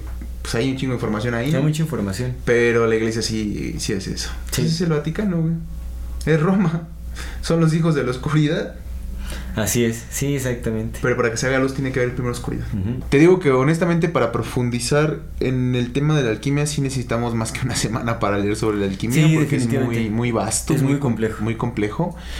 Pero también hay mucho entendimiento, ¿no? Como que vas leyendo y dices, ah, claro. Creo que es más bien lo, lo complicado es llegar al entendimiento de los símbolos, ¿no? Porque Ah, una vez, este. una vez como captando ya los símbolos, pues todo se vuelve mucho más asimilable. Sí. Porque realmente, o sea, sí puede llegar a ser un tanto confuso, ¿no? O sea, como, porque todo se, o sea, se atraviesa como toda la simbología, ¿no? Sí, Pero- completamente, pues está basada en ello. El cielo, la tierra, el sol, la luna, lo pasivo, lo activo, los elementos. Sí, todo, todo tiene cualidad de todo, ¿no? Sí. O sea, de hecho, digo, como todo se divide en esta, en esta dualidad, o sea, también se supone que todo tiene un aspecto cuantitativo y cualitativo. ¿No? Lo cuantitativo es como la, la, la materia. Ajá. Y lo cualitativo es como ya lo, la, la forma. Y, y es que la forma también se dice que existe en, en dos presentaciones, ¿no? Ajá. La forma que es como el arquetipo, que es la forma no tangible. Sí. Y la, la forma que es ya la forma que adopta físicamente, en lo físico. Claro. Entonces, todo, todo, absolutamente, todo tiene como esta, esta eh, eh, experiencia dual, ¿no? Como en la- lo que, cómo se vive en el espíritu y cómo se vive en, en- en lo, en lo físico, en el plano material, ¿no? Entonces, pues sí puede llegar a ser como, pues se necesita tiempo para ir como entendiendo cómo se atraviesan y cómo se complementan to- todo este. Completamente. Entender los principios, ¿no? Justamente. Pues te decía que yo estaba leyendo y dije, o sea, me daba la sensación de que lo que estaba leyendo no era como lo estaba leyendo, ¿sabes? Que era como, güey, esto, esto está velado y yo todavía no me quito el velo. Mira, escucha esto nada más lo que dijiste ahorita. Además, el mundo intermedio, que también puede llamarse esfera anímica, es propiamente el medio en que se elaboran las formas, lo que en suma constituye un papel substancial o maternal, y esta elaboración se produce bajo la acción o más bien bajo la influencia del espíritu, que así tiene en este aspecto un papel esencial o paternal. Por lo demás, está claro que para el espíritu en esto solo se trata de una acción de presencia a imitación de la actividad no actuante del cielo. Lo que decías de las formas. Se producen en una forma en el alma y evidentemente se manifiesta físicamente. Y eso es, es- eso es la alquimia. Que se produzca la transformación en el alma y luego que ya no es necesario, pero si quieres se puede hacer afuera porque ya está dentro. Sí. Donde en verdad está la chistoso forma. porque hablamos, es como, eh, recuerdas cuando hablamos de los chakras, ¿no? Que hay un flujo, o sea, que se cree que cuando despierta la energía kundalini es nada más para arriba. Ya. Y en realidad la energía kundalini es un ciclo, ¿no? Es como Sí. que se recibe, baja, cuando, cuando desciende la energía es la energía de la manifestación y la que va para arriba es la de la liberación. El. Y, y todo parece que es eso, o sea, la alquimia también es como justamente la, la transformación del arquetipo a la materia, como de la idea Oh, ya, a la claro. materia y de la materia ¿A la manifestación? es, eh, de, de la materia al espíritu. Oh, claro. O sea, es como porque el espíritu desciende y eso también es un proceso de transformación por el que pasa el alma.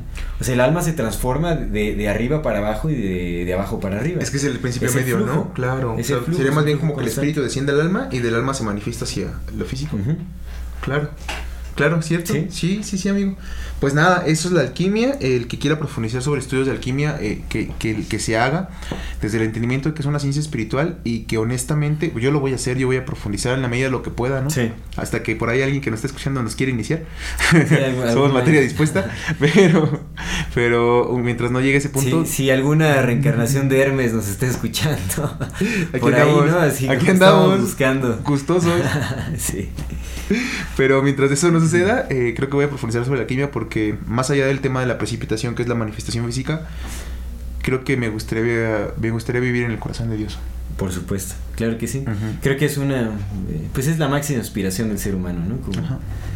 Por lo menos debería de serlo, yo siento. Regresar Sí. a, a ese espíritu, a, a reconocer el espíritu en todas las cosas.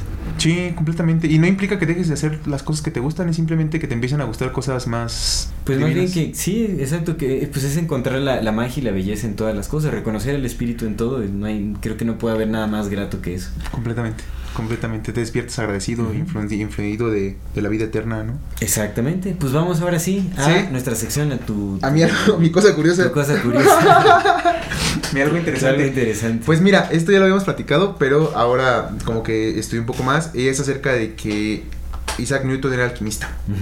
Y lo más curioso es que ni siquiera es que lo que se, se- o sea, eso se sabía que, que Newton era alquimista, pero lo que se creía por sus biógrafos oficiales, que tampoco habían entendido nada, es que Newton había llegado a la alquimia como un delirio senil. Mm. Que después de haber aprendido tantas cosas, porque hizo un chingo de cosas, y después de que su mente se sobrecargó de información, ya en sus últimos años, es lo que se decía, pues ya se dedicó a la magia y al misticismo y a la alquimia, ¿no? O sea, Ujú. ya dijeron, no, pues ya de viejito, pues pobrecito se sobrecargó. Y era todo lo contrario. Newton empezó siendo alquimista Sí, y todo lo demás se dio por añadidura. De hecho, Newton, eh, exactamente, es que- de sus últimas palabras, amigo, le dijo a uno de sus amigos que él se sentía, dice, yo no sé lo que la gente opine de mí y cómo me tengan en su imagen, Sí. pero yo a mí mismo me veo como un niño en una playa que se distrae con piedras y caracoles, mientras frente a él está el inmenso mar del todo. Mm. Y eso Qué- era bien qué bello. chévere, eso era bien bello, bonito. güey. Eso era bien bello. Qué chévere. Entonces, eh, Newton hizo eso, la parte de, de todos sus, sus- sus descubrimientos eh, físicos y sus invenciones, porque güey inventó, inventó un montón de cosas también. Ajá.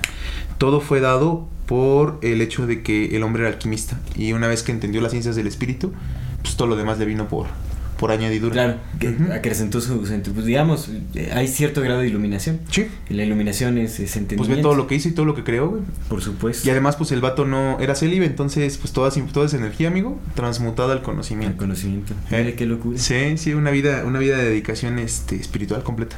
Mira, Entonces, aquí, para, Date, complementar date. eso, aquí hay como una lista de, de científicos A ver. famosos. ¿Alquimistas? Que fueron alquimistas. Nice. Que vamos a ver porque hay muchos, mira, yo desconozco de un montón de estos, ¿no? Pero bueno, vamos a, a a decirlo para El Paracelso. las personas. Sí, pues está Isaac Newton, que yo creo que es como el más, este, pues el más sonado. Más ¿no? famoso.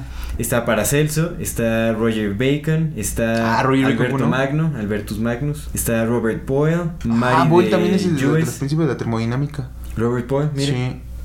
Está Mary de Lewis, G. Hong, Henry Cornelius Agrippa, John Dee, ya está John Dee. Eh, Sosimos of Panopolis, suena eh, griego, Bernard, eh, Bernard Trevisan, Michael Mayer, Arthur D., Henning Brand, Basilius Valentinus, Ramón Lull, Henrik Kunrad, Jan de, de Meng, alias Ashmole, Arnaldus de Villanova, George Ripley, que aquí, aquí no solo son científicos, ¿eh? aquí también están mencionando como a, a poetas y artistas. Ok. Tycho Brahe, eh, Mikal Setsiwog y Andreas Libavius. No, pues nada más conozco como a tres de ahí. Sí, yo como- ignorante yo a cuatro por ahí sí, pero bueno. Simón. Es como una lista por ahí que arrojó Google de científicos eh, que eran Alquimistas. alquimistas también. Pues para Celso el alquimista. Ajá, Paracelso, sí, Paracelso es muy, muy... Ah, Aristóteles y entonces esa, esa, esa bandita, Sócrates, Aristóteles y Platón eran alquimistas. Eran alquimistas. Claro. Bueno, Aparte eran iniciados, güey. Se fueron a Eleusis. sí, sí, eso es cierto. Cotorrearon en Eleusis. Pero no sé si eran alquimistas o pertenecían a alguna rama mística por ahí. Pues eran hermetistas. Eran hermetistas, sí. Y la alquimia es la Es práctica de del la- hermetismo. Sí, entonces tendría, pero pues bueno. Bueno, es que no son como, si, no los considera científicos. Son filósofos, ¿no? Exactamente, son filósofos. Sí, exactamente. sí, sí. Pero bueno. Ya, pero habría que ver, por ejemplo, Arquímedes y, y este... Ay, Arquímedes era. Pitágoras, por ejemplo. Pues, güey, Pita- Pi- Pitágoras traía conocimiento del Oriente, carnal. Sí, Pitágoras estaba Sí. cañón, ¿no? Y, pero ellos sí son científicos. Fíjate, bien, bien curioso de Pitágoras, creo que no se le da suficiente validez o no se le da suficiente representación.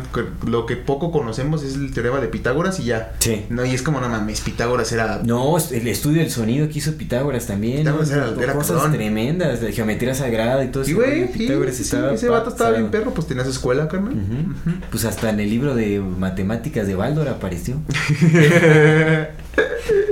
Esos libros están buenos, ¿eh? La verdad. Las es que de están buenos. matemáticas. Las de Sí. matemáticas estaban chidas, güey. Sí, pues este, aritmética, álgebra y. y... ¿Qué más? A ver. Geometría, trigonometría. Cal- trigonometría. Cálculo. Ajá, bueno, hay varios Los de principios la del colección de creo que los principios del cálculo fueron desarrollados en su máxima expresión por Isaac Newton. Mm. Justo. Qué locura. Sí, Newton era, era pues era alquimista, güey, a ver, alquimista. cosas. Ah, y, y otra cosa más nada más, eh, ya lo habíamos dicho, pero cuando Ein- Einstein murió, la sobrina de Einstein, una de sus sobrinas, fue a la Sociedad Teosófica y a decirles que, que tenía una copia de un libro que no era el de Einstein, pero que había una copia de un libro y que ese libro que tenía siempre al lado de su mesa de noche era la ciencia teosófica, creo que se llama. Mm, La cla- las cla- claves teosóficas Claves de teosóficas. Elena Bla- Blavatsky. Las claves teosóficas. No era la doctrina secreta, entonces era, son las claves teosóficas. Ajá, las claves teosóficas de Elena Blavatsky. Mira, Sí. qué chistoso. Qué Que ahí estaba. Entonces, y era un libro que regalaba a todo el mundo. Y aparte. Que eso lo hemos mencionado, ¿no? Sí, hemos mencionado que tenía. Pero esta no, Albert Einstein cotorreaba con, la, lo- con los Hopis. Porque el vato Ah. era ocultista, carnal. y Sí, sabía un montón de cosas, güey. Pues por eso, por eso discernió o le llegó como intuición el tema del E es igual a MC2, Mm. MC al cuadrado. Pues de todo ese pedo. Sí, sí, seguro. es que sí hay cierta iluminación, entendimiento y, y, pues se descarga. no es cierta, está toda, güey. Está toda ahí. símbolos. Está toda en el espíritu, pues de ahí viene. Ujú. Sí, y pues ese es mi algo interesante, loco. Excelente, pues vámonos ahora a nuestras recomendaciones. Sí. Yo tengo dos recomendaciones. Una es este magnífico y, eh, magnífico y preciosísimo libro. Sí, está bien bonito. que es. Alquimia y Mística de la editorial Tashen que recomendé en, en el episodio eh, pasado. Vamos a ponerlo en cuadro. Bueno, ahí sí podemos poner la portada. Pedimos a, nuestro queridísimo eh, productor Luis. A ver si lo puede poner. Es, bellísimo este libro. Tiene unas, unas ilustraciones y todo el simbolismo de, la alquimia está así como pues representado, ¿no? También a través del tiempo, como en, historia del arte y todo ese asunto, pues viene eh, pues todo, todo, todo el, sí, toda la obra alquímica, digamos. Está muy, muy bonito este libro. Alquimia y Mística de la editorial Taschen, Biblioteca Hermética. Sí me voy a comprar mi copia. Y eh, quiero recomendar también la- una película de Al- Alejandro Jodorowsky de La Montaña Sagrada, que justamente Ah, dicen que tiene está loca, no está, está muy, pues es puro símbolo, es puro símbolo alquímico, es pura alquimia ahí. Loco. Pura alquimia, ¿no? Todo, digamos, como la gran obra, todo el proceso de, de- huevo. de- de transmutación y transformación del alma se muestra como en, en la película La Montaña Sagrada. Está muy rara, o sea, sí es. No, o sea, hay imágenes desde lo grotesco y todo, o sea, pues lo grotesco representando como el, el- la materia bruta, digamos, ¿no? Pero pues vaya, o sea, pues véanlo, está. eh, Es un buen viaje ahí viendo a Ah, una, una eh, producción de Jodorowsky, una. Bueno, sí, una obra de Jodorowsky, Saquen, ¿no? En el cine. saquen de lo que fuman para decir sus mamadas también. Entonces, esas son mis recomendaciones. Muy bien, amigo. Mira, mi recomendación es una es un disco que se llama Anim, Anima de una banda que se llama Animara, que no supe si es una banda, es una morra o es un dúo, no sé qué Un chingados. conjunto musical, un proyecto musical. conjunto musical del norte. proyecto musical. un proyecto musical. Ah, Anima, el disco se llama. Anima y la, el proyecto se llama Animara. Y es muy bueno, es como, pues ya viste, ¿no? Es como, como música oriental pero europeizada. No, sí está bien interesante. Ujú. Escúchenlo. Como para estudiar o para meditar está muy, muy interesante. A mí me gusta Mm. mucho. Ok. Y esa es sí, sí, ahorita, pues, Igual acá les ponemos, ¿no? El- Es el hang drum, es música con hang drum y, y flauta traversa, ¿no? Que- transversal. Tra- mm, Suena muy bien. Pues está, está chévere. Excelente, pues bueno, creo que con eso culminamos el episodio del día de hoy. Nada más, con último recordatorio, si no se han suscrito a nuestro canal pueden hacerlo ahora. No se olviden darle clic a la campanita para que les llegue notificación cada que saquemos un nuevo video. Si les gusta lo que hacemos, ayúdenos compartiendo nuestro contenido. Regálenos un like para que el algoritmo, el algoritmo nos muestre más aquí en, en, YouTube. Eh, no se olviden de seguirnos en todas nuestras redes sociales como AmorFatiMX. Estamos en Facebook, Instagram, Todas. eh, Spotify, Google Podcast, Hi-Fi, Amazon. Metroflog. Nexopia. Nadie sabe qué es eso, ¿no? No, no es cierto, en esas no. Pero vaya, estamos en las, En YouTube azul. en, la- en las, en las principales. El naranja eh, también. No, redes que ya no, que ya no estamos en esas cosas. Síganos como Amorfati MX. Toda retroalimentación es más que bienvenida. Nos encantan sus comentarios, sugerencias, recomendaciones, etcétera. Y eh, muchísimas gracias por seguirnos hasta este momento. Esto es Amor Fati. En la infinita brevedad del ser. Hasta luego.